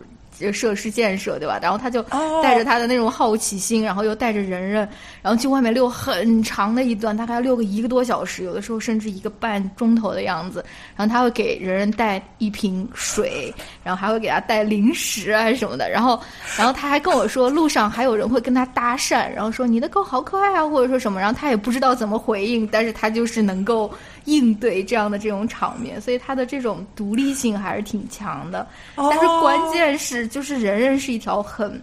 就是宅的狗，爱的狗，很爱的狗。对他，他 他不是很爱，但是他就是很宅，好厉害。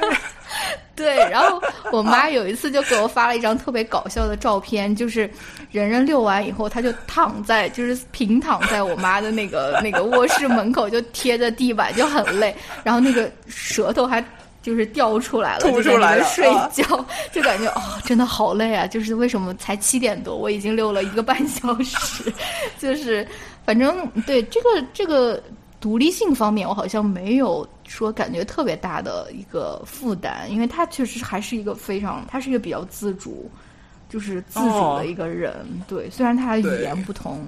但是他现在也开始有很多办法去解决。对，他在我的影响下也开始学那个。多 lingo 了，然后还差点那个被扣掉五百多块钱买那个 super 什么多 lingo plus 还是什么，幸好被我及时发现，然后帮他那个取消了那个试用啊还是什么的，反正哦，我觉得很厉害。我我那我感觉好像我旅游的那个兴趣跟你妈妈有点像，我也是那种就是很喜欢观察，适合陪我妈 旅游，但我没有那个体力，就是我我我也喜欢看城市的建筑，我也喜欢观察他们住的那个社。区啊，就是我，我就我就在美国，我就看他们那个垃圾车收垃圾，我都觉得很有意思，就是会会喜欢看这种普通人的日常生活，看看他们什么超市里面卖什么东西啊，便利店里面卖什么，我就觉得这些东西很有意思。看来，我感觉你妈妈也是对这种 就是别人的生活细节好像很感兴趣的非常非常，对对对，没错，嗯哦，阿姨，我懂你。我的问，我我关于你的旅行的问题差不多问完了。哦，还有最后一个，嗯，要最后一个问题就是，你可以就是问一下阿姨是怎么样保持这么高的能量跟体力的吧？然后把这个秘诀告诉我们，有没有什么食谱之类的？吃了就在付费节目里面给大家揭晓 我妈妈的这个高能量秘诀。对这个训练计划跟饮食计划，告诉我们一下下。笑死！好的，呃，前面说了，就是我们这一次播客开始录之前呢，就在微博征集了一些跟呃，跟就是大家想问我们的关于旅行的问题，然后大家问题都提的非常好，有很多恰好就是我们这一次想要聊的这些对话题。所以我很期待我们录这一部分的内容。那第一个问题，因为它是关于跟父母旅行的，那我就读他的问题，然后你先去回答他吧，因为你刚刚有丰富的实战经验。好呀，好呀。好，那第一个问题呢，是网友 Melody 蓝海提出来的，他的问题是：呃，请问。你们有和父母旅游的经验吗？我的人生一大愿望是带着爸妈出去玩，刷我的卡，可是他们总是拒绝我。他们自己也有照顾小孩、老人的任务在身，这真的是我人生的梦想之一。哪怕是可预见性的旅途中会出现一些分歧、不愉快，我想我只是很想、很想证明自己是个有能力的大人了吧？以这种幼稚的方式。我觉得这个是非常就是非常好的一个问题了。就是虽然我刚刚在上面聊了，就说是跟我妈出行真的很累，但是我确实觉得是很值得的一个体验。而且我也有共情到他们，就是为什么总是会拒绝小孩带他们出去玩。因为我妈她其实这次也有说说，哎呀，来到这边好像没有什么事情做。就是他们老一辈可能觉得说。他们要么在家里面会有很多事情做，比如说照顾老人、照顾小孩，然后比如说他住到我这边了，因为我也没有小孩嘛，他可能就会觉得说好像很闲，他们就觉得很不对劲，因为他们对于就是闲暇忙惯了，对，就忙惯了，所以他们就可能会觉得说，嗯，不是特别的愿意去休闲呀，或者说出去玩。但是我觉得这次出去玩的时候，我确实也有，我没有说想要努力证明我是一个大人，但是我妈确实会觉得说，哦，好像。他他他有问我说啊，好像你你们这样子，比如说会英语啊，会沟通啊，就是去世界上的任何地方旅行，应该都没有问题了吧？他就会觉得说，哦，我好像是一个真正的大人了，或者说什么的。所以，我确实也有这样这种方面的共情吧。但是，就是说一些比较实战的经验。如何跟父母一起旅行，而且保持就是健康、健康的心态？当然，我的心态也没有很健康，大家可以去看哦。我的微博基本都发的好友圈，所以就是大家可能看不到。但是，anyways，嗯。就是我觉得很重要的一点，就是要在旅行前就调整好自己的心态，你就告诉自己说，你这一趟旅行是陪父母，你的主要任务是陪父母，就是玩，让他们玩好，而不是说自己也要玩好，或者说是要满足自己的对于旅行的很多期期望。就是你要告诉自己说。这是一趟尽孝之旅，就是你的主要任务是尽孝心，对，要有服务的心态。就是制定行程啊，或者说制定每天的安排的时候，你要有一种服务的心态，就是不要过度追求自己的这个旅行体验，就是要以父母的角度出发，然后。就是像我刚刚也有说过，就老一辈他们可能对于旅行的这个理解跟我们也不太一样，他们会比较想要就是玩的值回票价嘛，所以可能就会想要去一些比较经济实惠的一些景点，或者说是。稍微密集一些的这种打卡的这种行程吧，比如说，对我带我妈妈之前去纽约的时候，她就觉得说有这么多地方可以打卡，但是你竟然在酒店 用电脑，因为就是可能可能他们对他们来说打卡这个这个东西可能会稍微更重要一些，会让他们觉得说哦，好像玩了很多很多不同的景点、不同的就是地标的这种地方。嗯嗯。然后，如果他们知道自己想要玩什么的话，你可能也可以多问一问他们的想法，或者说他们说不出具体的行程，你也可以问他说，比如说今天你想要去哪类的景点啊？想去，比如说自然啊，或者说是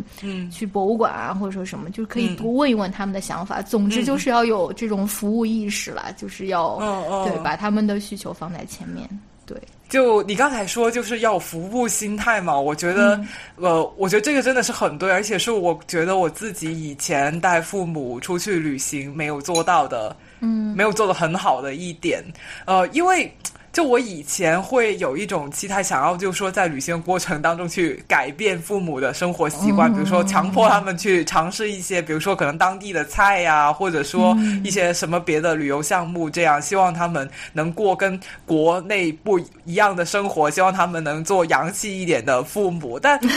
其实我觉得这就是一厢情愿，没有 没有摆正自己的这个服务心态。其实现在。你换个角度去想一想啊，父母已经年纪也放在那里了，然后漂洋过海、长途奔波去了那么远的地方，对吧？他们他们到就其实已经很疲倦了，所以这个时候他们还是想吃回中餐，就我觉得也是可以理解的，对吧？就所以就不要觉得很失望。就是如果你很精心准备了什么餐厅，你你很想带父母去尝试，但是他们好像意愿不大，但是我就不要觉得父母不领情，其实他们也是。很疲倦的那种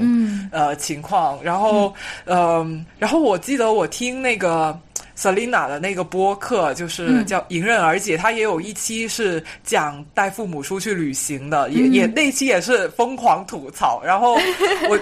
对我就觉得啊，看来这种烦恼大明星也有，就是不管你有多少钱也好，带父母出去旅行就是一件 就是。又花钱又吃力不讨好的事情，但是他他提了一个呃很好的建议，他就是说每一次带父母出去旅行，他都一定会带上他妹妹，就有什么事情两个人一起扛，不要自己一个人。所以一所以我就觉得，就是如果你是有兄弟姐妹的话，就可以考虑叫上他们，就是没错，二拖二或者三拖二，就是都比一拖二要要好一些。没错，不过你不过你这次二拖一，感觉也没有。没有，但是也比我一拖一对，也比我一拖，因为有一次是我跟我妈妈两个人去的，也比一拖一要好很多。就是那那次去波士顿的时候我们两两个人去的，其实我觉得是有一个依靠会比较好一些。对，哦哦哦，嗯，对，我觉得你，我觉得你说的就是关于改变父母的这个，也是我这次有思考的东西，因为。我觉得我妈妈就是我之前跟你说，她就是一个很爱拍照的一个人，就是拍拍拍拍拍，就是见到什么都要拍。然后有一次就是就是什么，比如说我们在那个某个景点，然后看到美国人他在那个车的皮卡后备箱，他带了他两条狗，然后我妈就是拿着手机在里面拍人家的狗，然后那个就会稍微有一点就是没有边界感的那种感觉。然后我记得那次拍那条狗的时候，那个美国人就跟我们那个开玩笑说。呃，给我付二十块钱，他他们就可以随便，你就可以让他随便拍啊，或者说什么，就是有点开玩笑的这种感觉。然后我有的时候就会觉得说，是不是拍的真的有点太多了？就是，但是我又会想说，就是我们小的时候，青春期的时候，都会很讨厌父母来干涉我们嘛。然后，但是如果现在我跟我妈说说。你不要拍这么多照片，干嘛拍这么多照片？没有什么意思，是不是也是在做我们小的时候很讨厌父母去做的一件事情，就是在干涉父母的生活，或者说是干涉他们的这个生活？所以这个也是我这次有有有频繁思考到的一些问题，就是说可能。就是可能你如果不想让你妈来管你的话，你也就少管你妈，就是就是 让让就是让彼此就是相安无事，这样子会比较好。就是，但是我我我又很矛盾，有的时候会觉得说，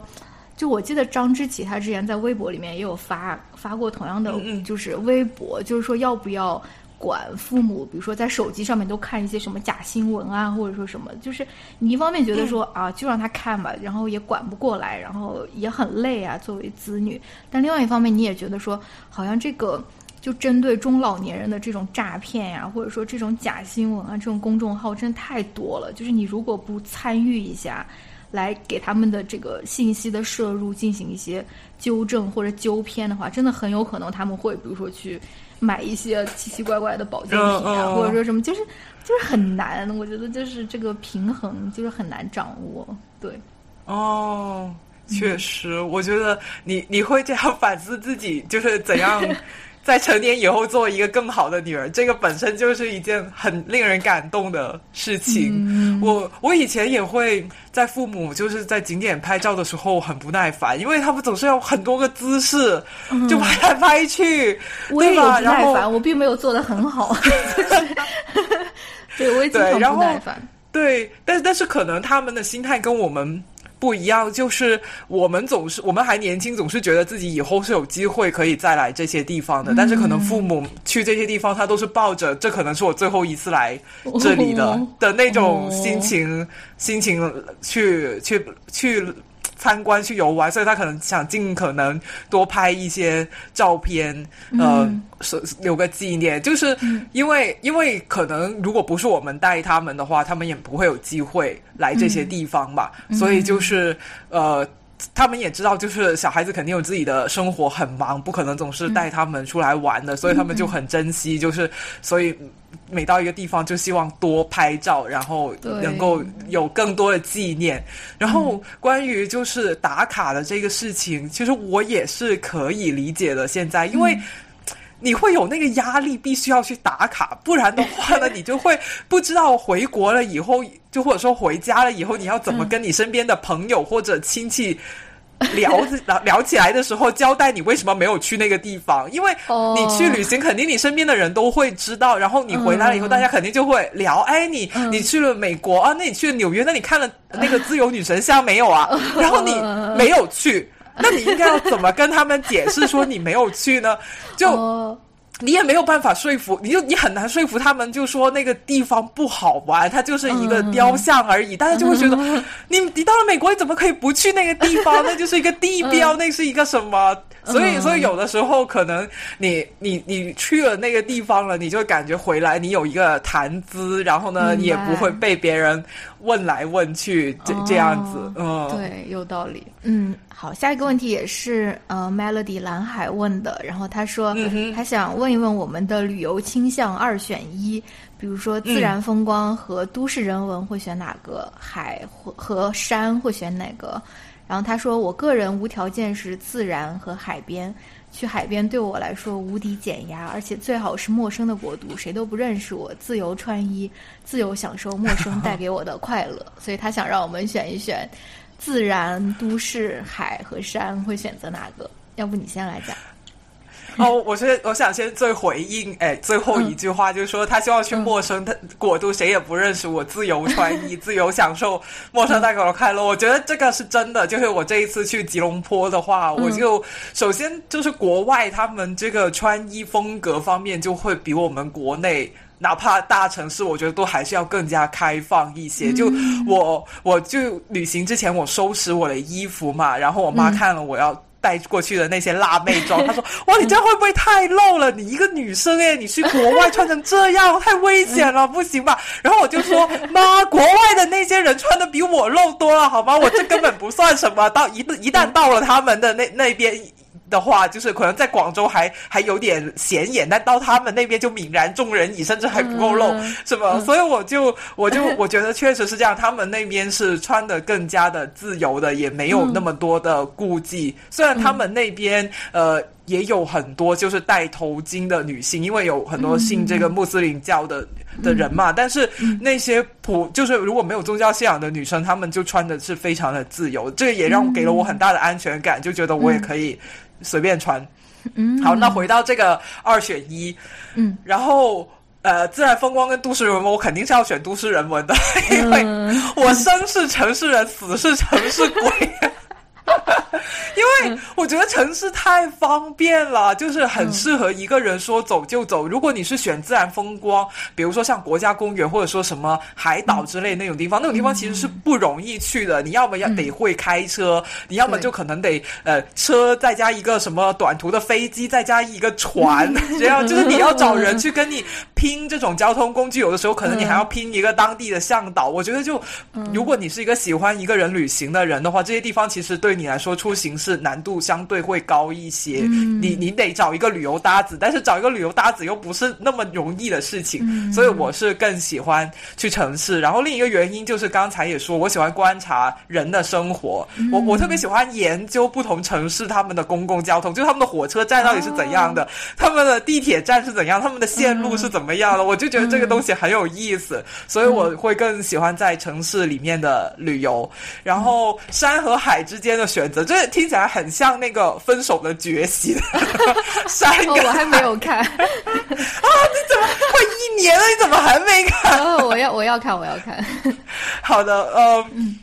我会选海，因为提起山，我就想起张家界跟华山那种累死人，就人挤人，然后还累死人的那一种，所以我好像。在山里面没有过特别好的旅游经历，但是我去海边的话，我倒是有玩的很很开心过。因为广东靠海嘛，然后我我去过惠州的海，然后也去过阳江闸坡那边的海，然后我就他们有一些海边的度假村，你只要一出一离开，你就你离开你那个度假屋，走几步就到沙滩了。白天你可以到海里游泳，晚上你就去吃海鲜大排档，就又好吃又好玩。所以我就觉得去海好像。给我的回忆，哎，美好回忆更多。然后说到这里，就我已经很久没有见过大海了，没有见过真正的大海了。希望能够快点见到海吧。哎，那你去香港，你去香港玩的时候没有见到海吗？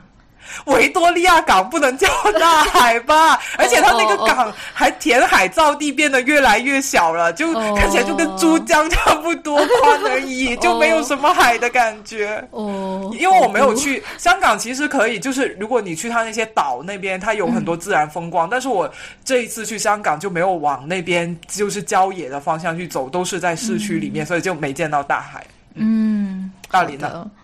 嗯。自然和都市的话，其实我都蛮喜欢的耶。就是我在自然里面和在都市里面都有过非常好的就游玩的体验，所以我这个有点选不出来。但是如果我一个人去的话，就是如果是独自旅行，那我肯定跟你一样是选都市，因为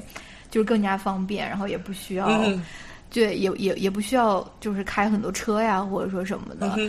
对，然后如果是海和山之间选，那我。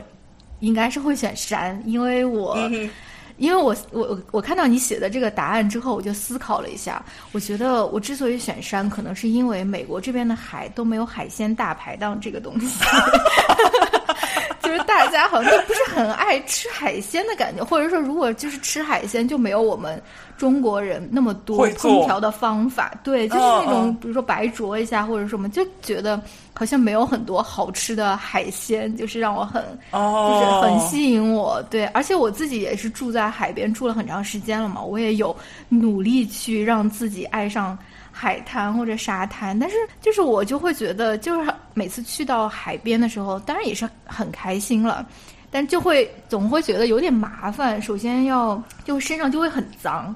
就比如说你要涂那个防晒啊，就身上很黏，然后很黏，然后你要去沙滩，就会粘很多的那种沙子呀或者什么，就是很有点有点麻烦。就是我目前还没有说特别的喜欢海滩，但是已经比以前好很多了。然后山的话，我其实我我选山，并不是选你说的那种，就是景点那种爬 华山或者 no no no。你想的是国家公园那种？对对对，国家公园的那种山。因为后面我其实也要聊，不是也有一个朋友问我们最喜欢去的地方？其实我也是有一次去到，就是我们北边的一个州，就是不是特别远的一个山，那个景点叫 Smoky Mountain，就是在那边我有很很好的一个。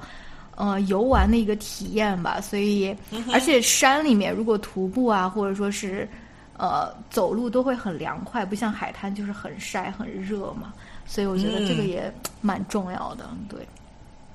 嗯嗯，好，说的很好，那我们就到下一个问题吧。下一个问题是关于旅行时候的住宿的，呃，这个网友的名字叫不知道该怎么念的，San Miro。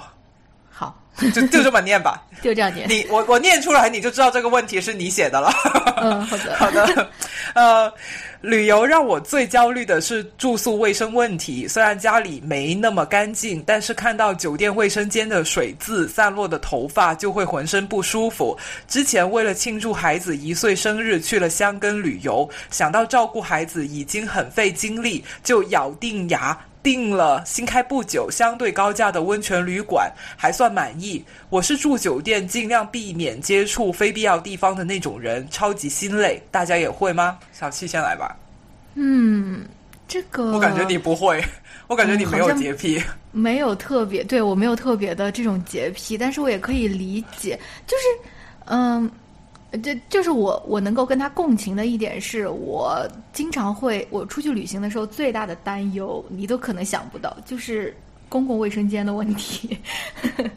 公厕吗？公厕，对我真的很怕上那种很脏的公厕，脏的或者说是不够干净的公厕。就是我美国会有吗？嗯，美国的那很多那个就是就是呃，比如说那个森林公园里面，它会有那种旱厕，就是那种哦。就是会比较那个，但是就就是就是你你解决完问题以后，问题还留在现场的那种吗？而且你在解决你的问题的时候，你也会遇到很多别人解决的问题。嗯，对对对，很野的厕所。对对对，反正就是公厕问题，真的是我我我就是非常想要一个那种公厕探店博主，就是告诉我哪边有那种非常好的那种公厕呀，或者说什么的。嗯，但是酒店我确实好像没有特别焦虑这种住宿卫生的问题，可能真的因为我也没有那么爱干净吧。所以，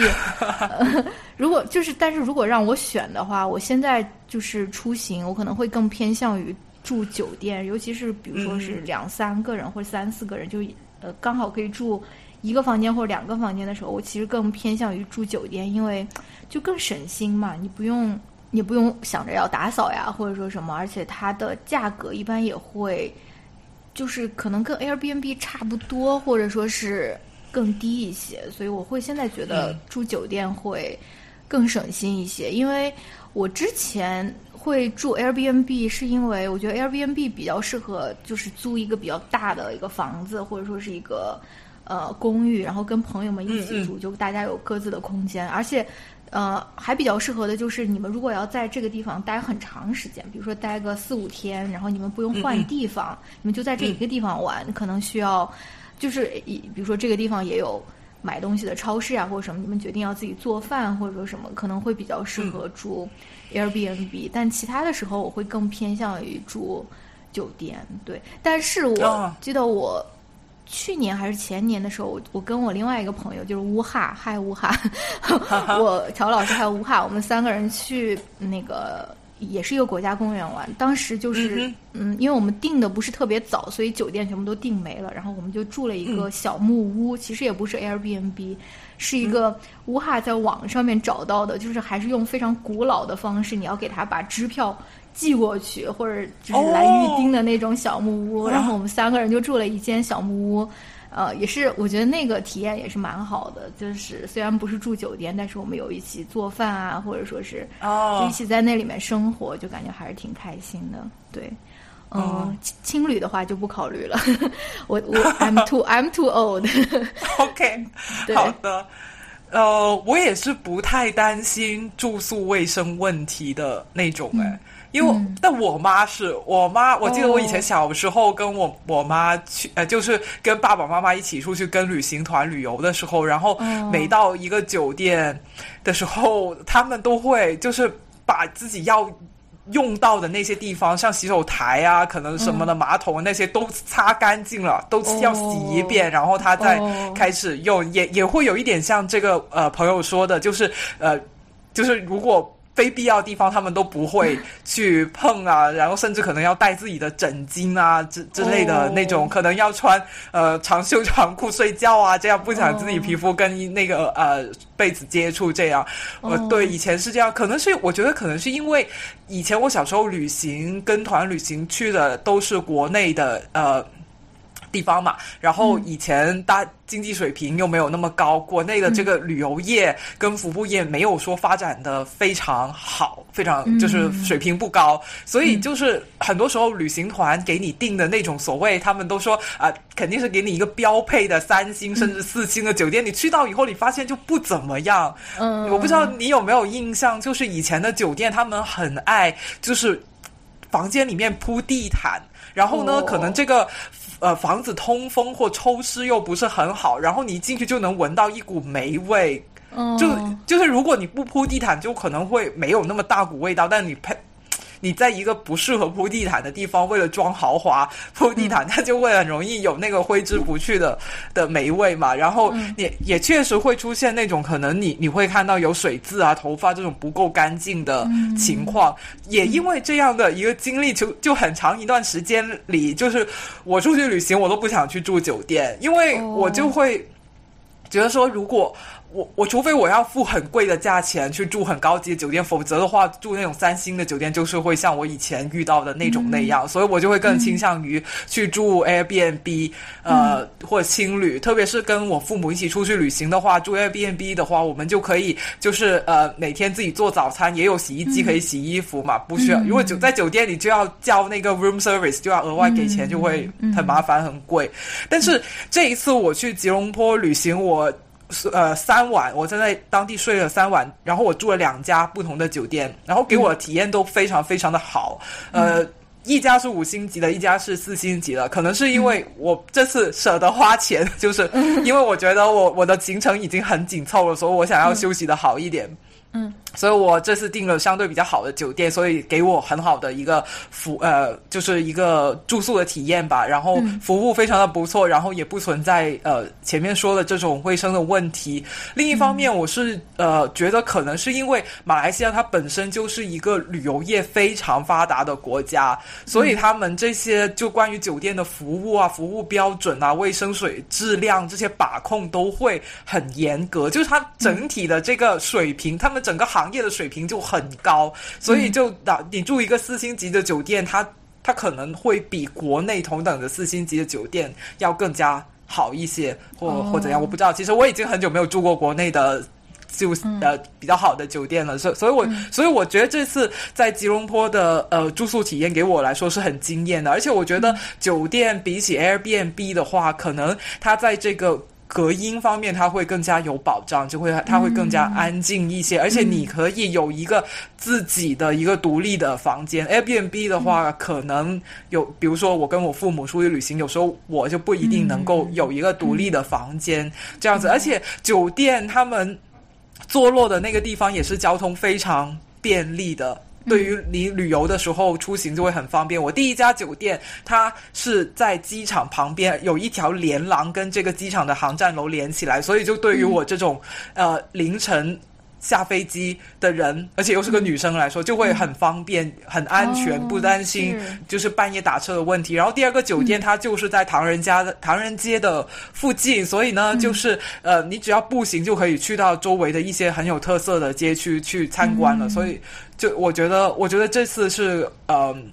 住宿体验给我很惊喜，然后要我呃，就是希望就是以后有机会的话，我也多多去住酒店，就 对。好，那我们就到下一个问题吧。嗯，对，嗯，然后下一个问题是杏仁可颂冰美式 问的，他说想听两位聊旅途中的快乐见闻，如果可以，还想听两位过去去过的地方中最喜欢的地方和最不喜欢的地方，期待期待。嗯，那我先说吧。好呀，好呀。哦。我我带过我爸妈去挺多地方旅行的，带过他们去台湾，然后去过日本，去过俄罗斯，然后去过美国啊，一然后这些地方的话，我知道他们最喜欢的一定是台湾。因为台湾他们语言通嘛，所以他们就有哎，就比如说你去参观什么景点啊之类的，你都就不需要跟他们翻译，他们自己看也能看得懂，所以就会更加的有意思。但是呢，它台湾又跟呃，就是我们内地不一样的地方就在于它呃，毕竟还是不同的社会制度，然后呢，呃，文化上面还是会有一些差异的，所以它比起你去国呃，就是。几乎说错话，比起你去内地的其他一些城市呢，嗯，就是他的他给你的这个文化的这个冲击，就是差异的那个感觉会更大一些，你会更有更强烈的新鲜感一些，嗯，所以。呃，我父母在那里玩的很开心，而且台湾是一个人情味很浓的一个地方，所以我就是不管不不仅是我爸妈，我自己在那里也玩的很开心。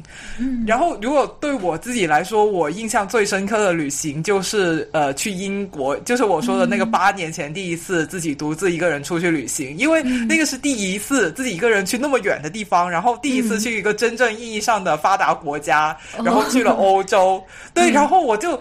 看什么我都觉得很新鲜，就是很新奇，就给我很深很深的那个印象，就是就是印象深到是哪怕现在回想起来还是觉得有点激动的那一种，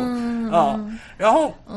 不喜欢的地方好像没有，就我觉得旅行当中好像不管发生什么事情，你最后回想起来都是会觉得。很很有意思，哪怕是你可能被人在旅途当中被人骗了或者什么，就最后你都会变成一个谈资，一个很好的回忆。所以我没有不喜欢的地方，道理的。嗯，好的。呃，那我最喜欢的地方就是，如果选一个城市和一个自然风光的话，就是我最喜欢的应该就是纽约吧。就是我因为我也是去过纽约很多次，我觉得在纽约就是有很多事情可以做，就不管你喜欢什么样的。生活方式或者说什么样的旅游方式，在纽约可能都能找到一个比较适合适合做的事情吧。而且纽约是一个很适合散步的一个城市，就是你无论在它是一个 walkable 的一个地方，可能是美国唯一的一个唯一的一个可以就是走路的一个城市。所以，呃，我真的挺喜欢纽约的。而且，就像我说的，有很多事情可以做，不管你想，比如说逛。中古店，或者说逛书店，或者说是去，比如说去公园，或者说去那个美术馆或者什么，就是有很多事情可以做。如果你不想打卡的话，就是在城市里面走一走，也很有意思。然后，呃，吃的东西也很好吃，也有很多不同的。不同的东西可以观察吧，比如说从下城一直一直到上城，就可以观察到，就是从比较平民的生活，一直到这种上东区贵妇就是那种生活，反正就是有很多可以看的地方。然后那个呃，自然方面我比较喜欢的就是我之前呃，我刚才有说过去的那个大燕山或者大雾山吧，因为那一次也是一次，因为那次我们有带狗狗，所以那次是大概我们唯一一次有带狗出行的一次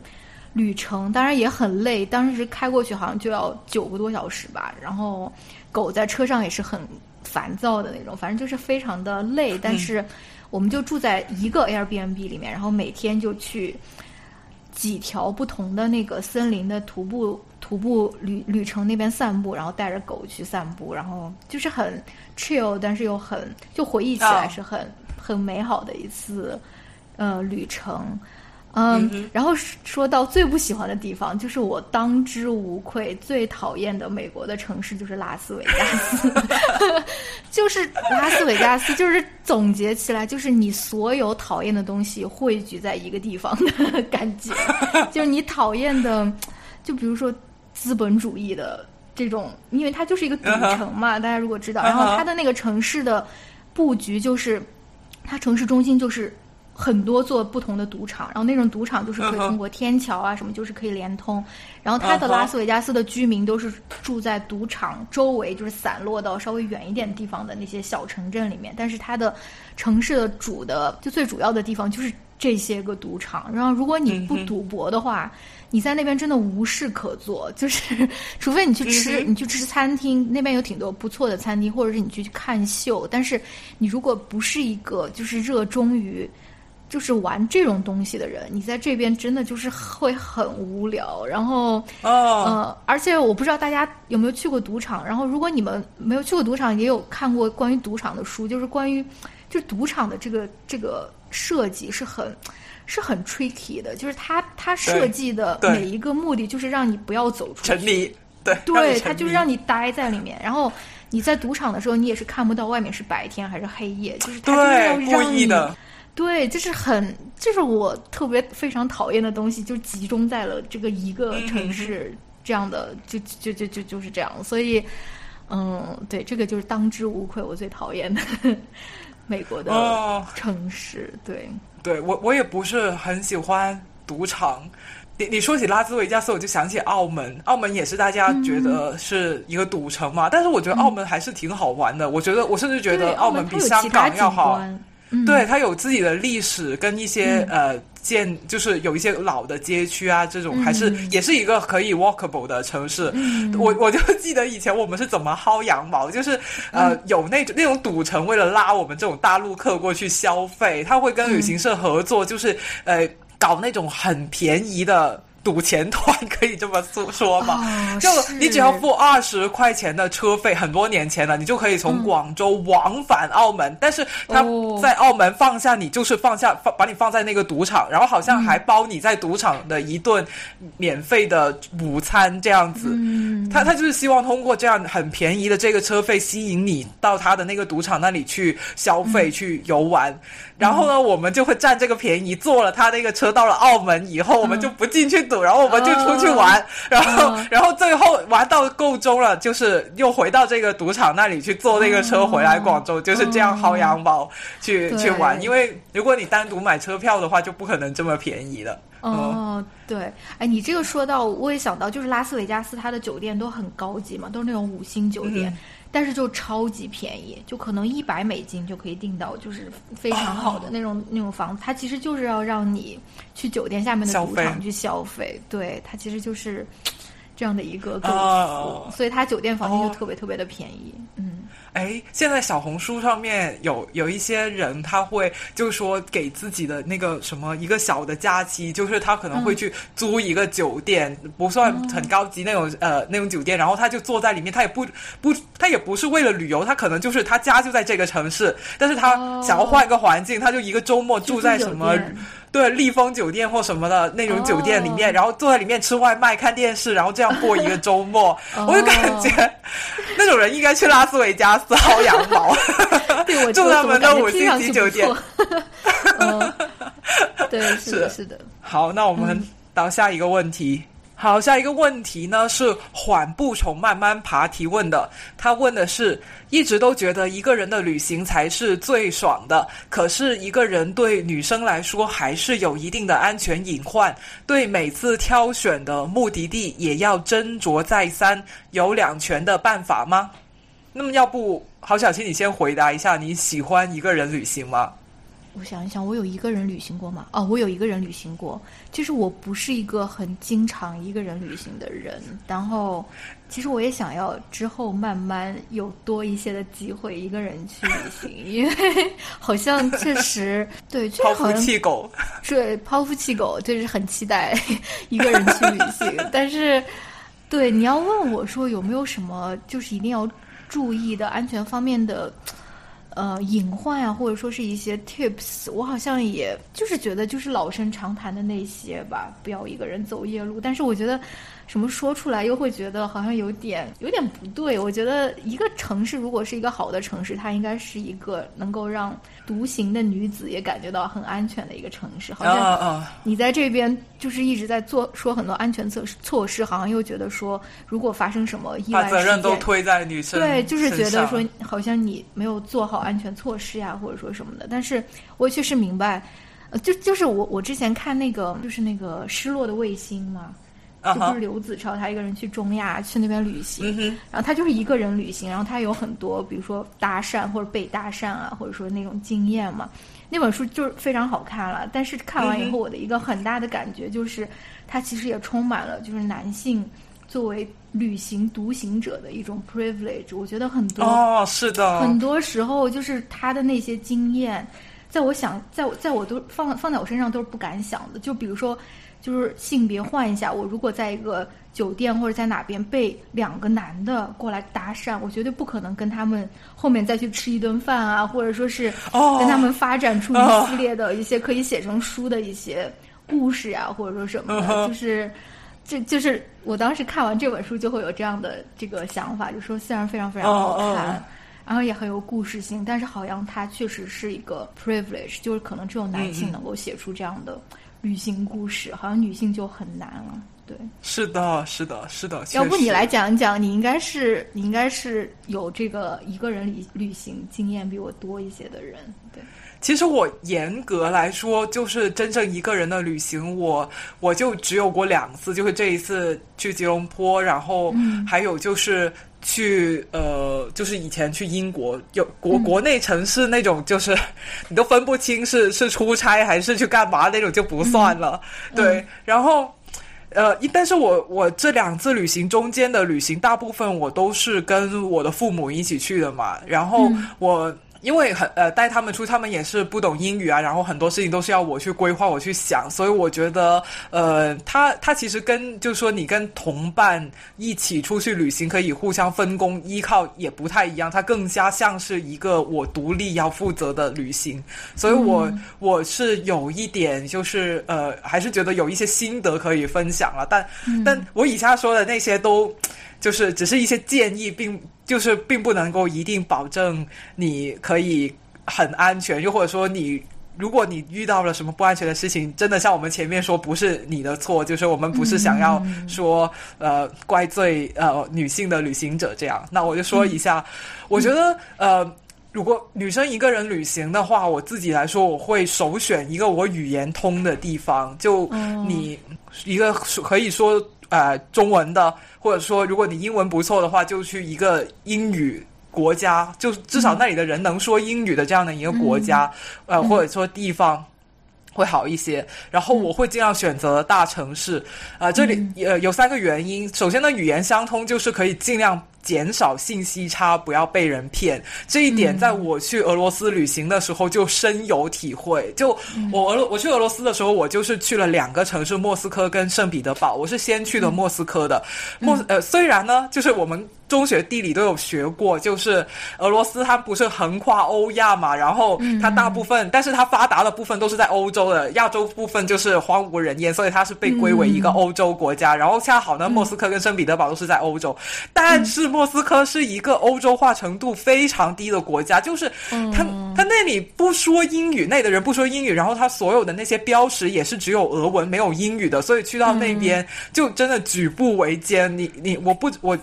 我看不懂那些路牌在说什么，然后呢，问人又问不问不到，然后当时我就很慌张的站站在了一个我忘记火车站还是地铁站那里去看我的地图，然后想着要怎么坐火车，然后就有一个男人走过来，说着流利的英语，说我可以帮你，然后我就信了，我就走了。结果那个男人几乎把我们一家给卖了，就是他就是骗子，他把我们 他把我们带去了一个就是。另外的一个火车站，然后想让我们去买票，然后那个火车票的钱就贵到很离谱。就是虽然我知道，我虽然我我不懂要怎么做，但是我知道我要去的那个地方不远，它不可能是那么多钱。对，然后就遇到这种事情，然后就让我意识到，就是如果你语言不通的话，你就是会有这种信息差的问题，你会很很容易被被人骗。然后另一方面，为什么要选择大大城市呢？就是大城市一般来说，它的基础。设施跟公共服务都会很发达。如果是那个地方还是旅游城市的话，它在地铁站、火车站这些地方都会有那种叫做游客咨询服务中心。所以就是有很多的呃，对于独自旅行的人来说，就是有很多事情你可以自己一个人去完成。如果你遇到问题，你可以求助。专业人士不需要去问一个你不信任的陌生人，嗯啊，还有一点就是大城市的话，它的包容性跟多元性都会好一点。你作为一个呃外地的女性或者外国的女性，你走在路上不会很显眼，我觉得这个也会给你多一点的安全感。这样子，对，我觉得你说的很对。下一个问题是，哦，是你问的对吧？就是我问的。旅行用品红黑榜，旅行中最好用的东西和最没有用的东西。嗯，呃，那我那我先来说一下吧，就是，呃，就因因为我我今年的夏天真的有很多就是旅行或者收拾收拾行李的一些经验，然后我自己又是一个就是 J 人，我也是我也是，对对对，我就很就是爱计划的。对，就是我我很喜欢我的行李箱打开，就是不是所有的东西都溢出来的那种感觉，因为我有我有经常在机场看到，就是大家比如说机场那个行李超重了，然后在那边被迫打开行李箱就很狼狈，然后就是打开以后就很多东西就是溢出来，就是这个就不是我想要的，所以就是也不是最近的发现，就是我一直在收拾行李的时候特别喜欢用那种打包的那种。Packing cube 就是那种，嗯，我知道不同的那种旅行套装的袋子，对对对对，那种袋子，我就会喜欢把东西都放在不同的袋子里面，这样你找的时候也会比较好找。你可以把什么上衣啊，然后裤子啊、内衣啊，什么都可以放在不同的地方。然后，呃，到时候你比如说，呃，旅行了一段时间以后，比如说你身上的衣服脏了，你也可以把一个东西腾出来，把一个这个呃。Packing cube 腾出来去装你的脏衣服呀，或者什么，就是一切都是井井有条。打开行李箱，你就是能看到几个不同的那种包，然后而不是说所有东西都放在不同的乱七八糟的地方吧。嗯嗯。然后这个是我觉得蛮好用的东西，但是我也不知道是不是适合所有人，因为可能不是所有人都像我这样就比较龟毛，就是想要把所有东西都放在不同的盒子里面，或者说不同的小袋子里面的这种感觉，但是。这个确实是我一直在就整理行李的时候会用的一个东西，然后我刚刚好像还想到了一个，就是翻译软件吧，就是你如果用智能手机，然后去到一个不你语言不通的地方，可能有谷歌翻译或者什么，因为它现在也可以就是翻译图片嘛，就是你只要拍一张照片，也不是拍一张照片，你只要把摄像头打开，它就会给你扫就翻译的那些东西，对，嗯，然后最没有用的东西，可能就是很多。你对于自己在旅途中 学习方面的期待，不是不是，就是我有的时候就会对自己的旅途有一些不切实际的一些幻想，就觉得说，哦，我可以在这边的时候可以阅读一下，或者说是 可以看一看书，或者说是，我就会带，比如说带书啊，或者带 Kindle 啊，或者带那个 Switch 呀。但是其实就是每天就真的都很累，这些东西基本上都没有用到，就是回到酒店基本上就是睡觉，根本没有可能还能什么静下心来去阅读阅读或者说什么的，就是可能这些方面，嗯，就是我有带过一些很没有没有用的一些家当吧，大概这个就是我想到的。哦哦哦，那你我觉得你说的我都很有同感。我觉得那个嗯 packing cube 我都不知道原来这个东西有这么简洁的一个名字。哦，我以为叫什么，我好像淘宝搜它的时候，关键词什么旅行袋还是什么旅行套装哦什么，我都不知道中文名字要可以怎么称呼那那一 那一袋东西。但我我也是经常用，我觉得很管用。我觉得不是龟毛的问题，就是它。它的那个东西，它可以就是很好的放进你的行李箱里面，就是它可以对吧？它它它特别是装衣服的那个东西，你把衣服卷起来了以后，它就都塞满，它就是一个，对，它就是一个长方体，然后刚刚好就是。就是它就刚刚好能放进你的行李箱里面那，个感觉让你很舒服。就你你不可能找到任何一个袋子可以就是那么刚刚好的藏进去里面。然后你说的那些书啊、游戏机啊那种啊，我我也是有体会。我我以前老是觉得，就比如说我可以在长途飞机或者说坐很久的火车的时候，我可以读一本书啊什么之类，完全不可能，好吧？我觉得甚至在上面看电视剧、看电影都很困难。我在长途飞机上面。看电影我都不是很享受，因为我觉得那个飞机的轰鸣的声音实在是太大了。了还有、嗯对，而且还还有你坐的本来就很难受了，就是腿又肿啊、酸啊什么的，根根本看不进去。所以我觉得就是对，以前总是以为自己会在那些时候去。去读一下书什么的，现在就放弃这种幻想了，就发呆 或者睡觉就好了。然后，那我就讲一下这次旅行我觉得有用跟没有用的东西吧。我觉得有用的话就是、呃骑行背包，还有我的那个登山的水袋。我觉得这两个东西堪称音乐节神器，就是 就是我的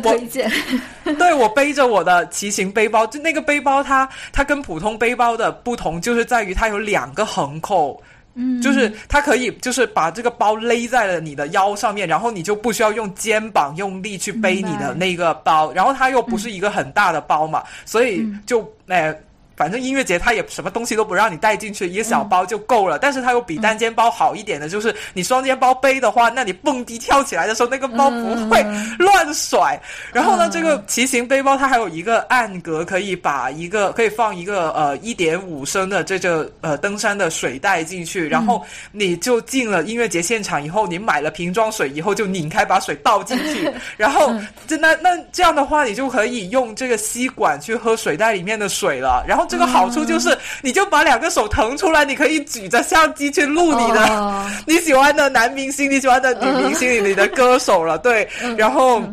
也不会造成这种垃圾，因为我在现场看到好多人喝完水瓶直接就扔在地上，然后当你人越来越多、越来越挤，而且我们音乐节是在晚上嘛，很黑，你经常就会踢脚上面踢到东西，然后你低头一看就是那个水瓶，我觉得感觉就一没有很有公德心，二就是很容易把人绊倒，其实还蛮危险的。但是如果你有一个水袋，你就不会是这么没有公德的人。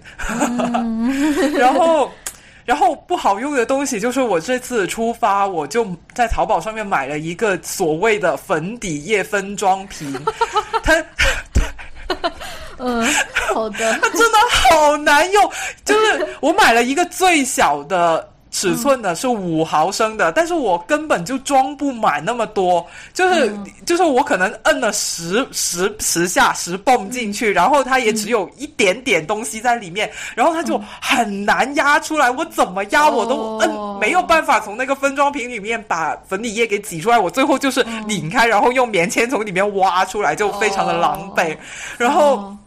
哦我在网上面吐槽了这个事情以后，就有网友就是推荐我说，下次你就直接买一个这种隐形眼镜的那个哦那个盒，不是买隐形眼镜的盒，它不是两个镜片有两个兜兜在那里吗？你就挤在里面。他还说有两个兜兜，你可以一边挤粉底液一边挤隔离霜哦。我就觉得，哦啊对还是女孩子懂女孩子，充满了生活的智慧。嗯，对你，你之所以买这个粉底液分装盒，是不是因为就是上飞机不能带那个大的，还是还是是因为我这次了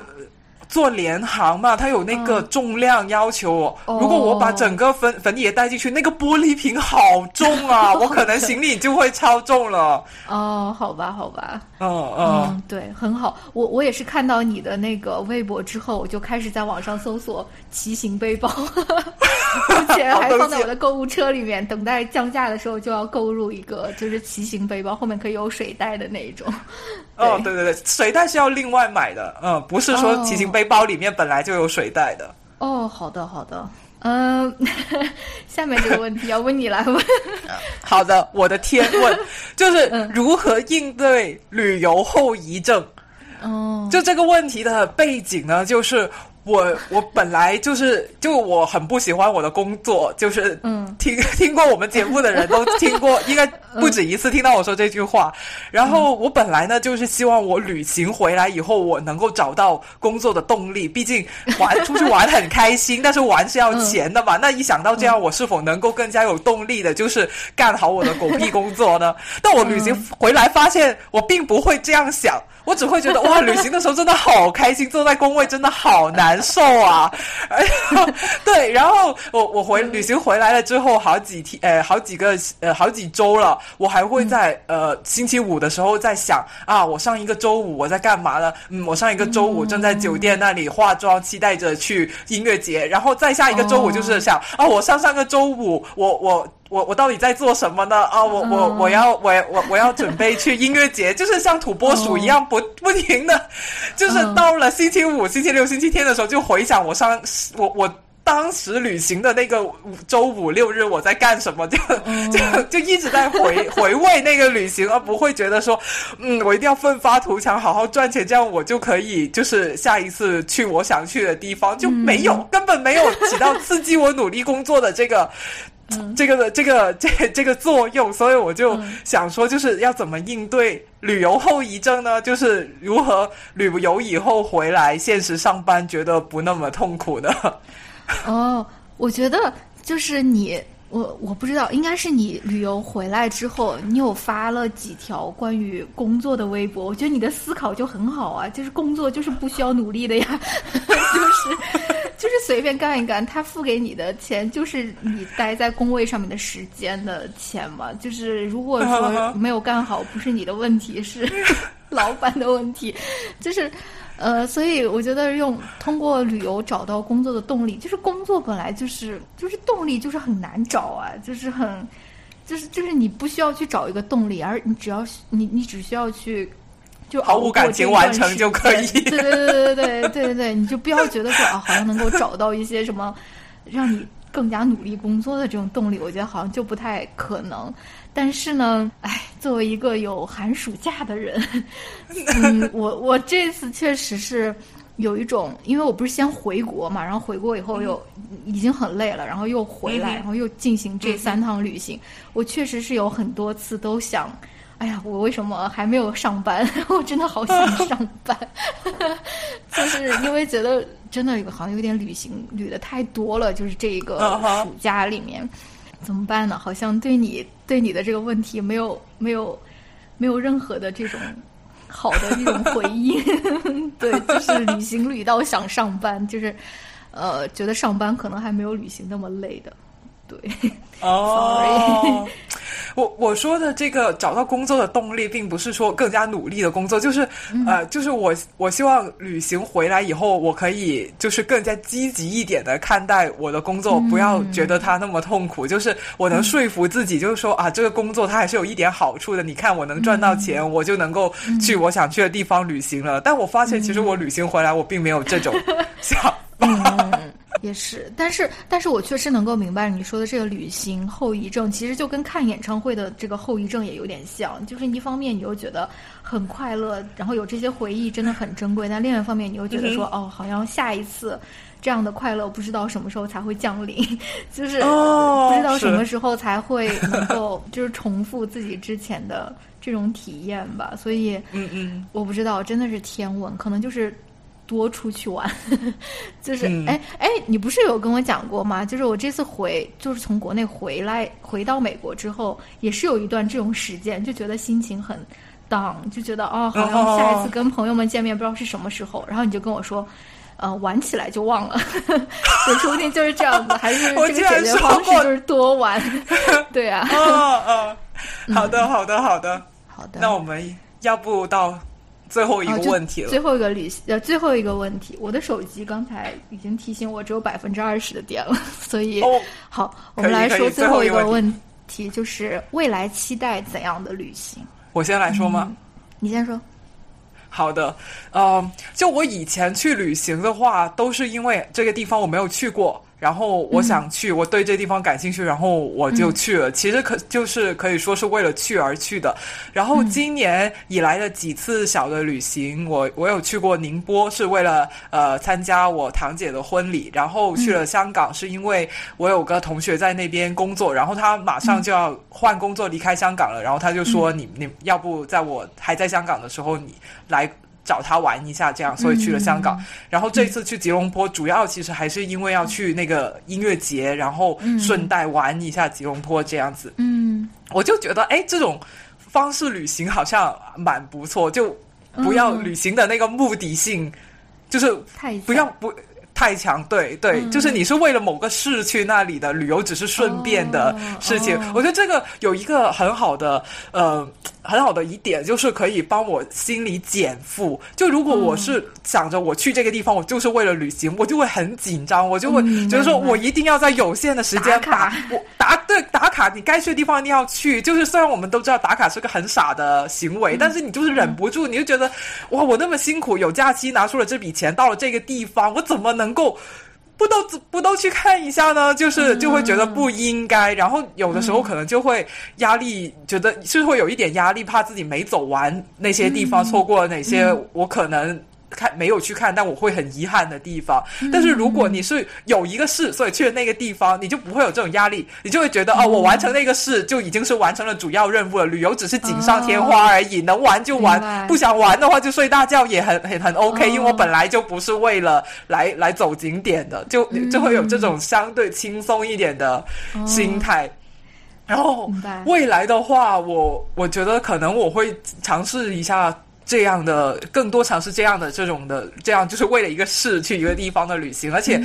我也很期待能够享受那种不做攻略的旅行。最近乔麦不是也在呃他的微博上面聊了这个话题，他觉得就说做呃去旅游一定要做攻略，一定要打卡，其实也是一种做题家的思维嘛。嗯，对对对，但我自己个人觉得，其实更是一个 时间跟金钱的问题，就是。如果你是去一个很远的地方，比如说像美国或者欧洲这种，你要花很长的时间在路途上坐很久飞机才能到达，然后当地的消费物价又非常的高，你要花很高昂的旅费，就这这这种情况下，你确实很难松弛下来，跟自己说我每天睡到十二点再出去玩吧，我睡我睡好觉最重要，就是你的时间跟金钱都没有能让你松弛到这个地步。然后我那天就思考了一下，就是目前。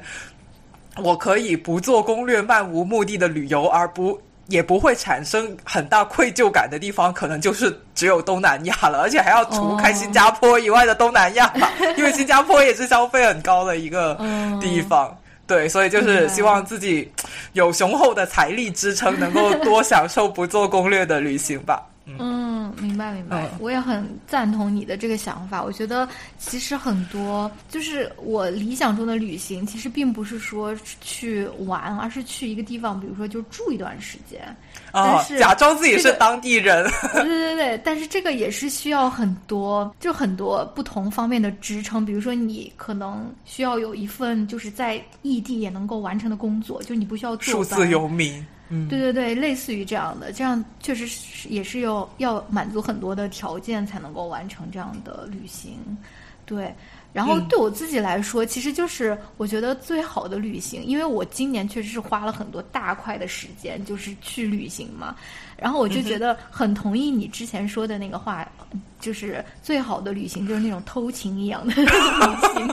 就是就是在忙碌的正常的生活中，然后。就是突然有一小块的时间，比如说一个长周末，或者说是一个三四天，然后你去到一个地方，你也不会觉得很累，不会觉得很 overwhelmed。然后，但是你也有去那个地方玩到，然后回回来以后又回归自己的，就是很有规律的这种上班的或者说学习的生活。我觉得这种好像是对我来说是比较好的一种旅行的方式。一方面，它还有调节我的这个心情；，另外一方面，还不会说。太累，或者说是要觉得自己需要做很多很多的攻略啊，或者说准备很多乱七八糟的东西啊的那些，的那种感觉。对，而且就是和你比起来，我其实去的地方很少哎，其实我没有去过很多其他不同的国家，然后这个有不同的原因，现在可能就是签证的原因，这个就是 long story。但是，嗯，如果可以的话，其实还是很想去不同的国家去看一看，然后比如说想去日本，然后想去。中国台湾，就是不同的国家，然后也想去欧洲，还想去，比如说拉美啊，就是就是有很多 list 上面有很多的国家，但是嗯，怎么说，中国护照真的不是非常的好用，所以可能就是要做很多的准备，或者说签证啊什么的会有点麻烦。对，但是还是很想去到其他的国家去看一看。对，对。对，确实，我觉得这个想出去玩的心是压抑不住的。对呀，对呀。好吧，那我们要不今天就先聊到这边。好，那我们要不就跟观众说拜拜。我觉得这期录的很开心。对啊，很开心，因为很久没有聊天了。是，而且好像在 聊的过程中，又又像土拨鼠一样回味了一遍我的旅行。嗯，对的，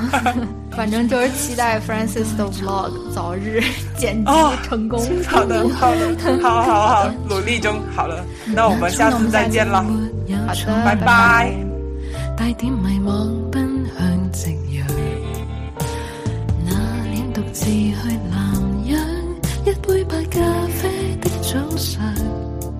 四周是可冒险方向，由家里树叶的香。那阵时不知道，自身的日子都发亮，眼光里藏着的嚣张，往后已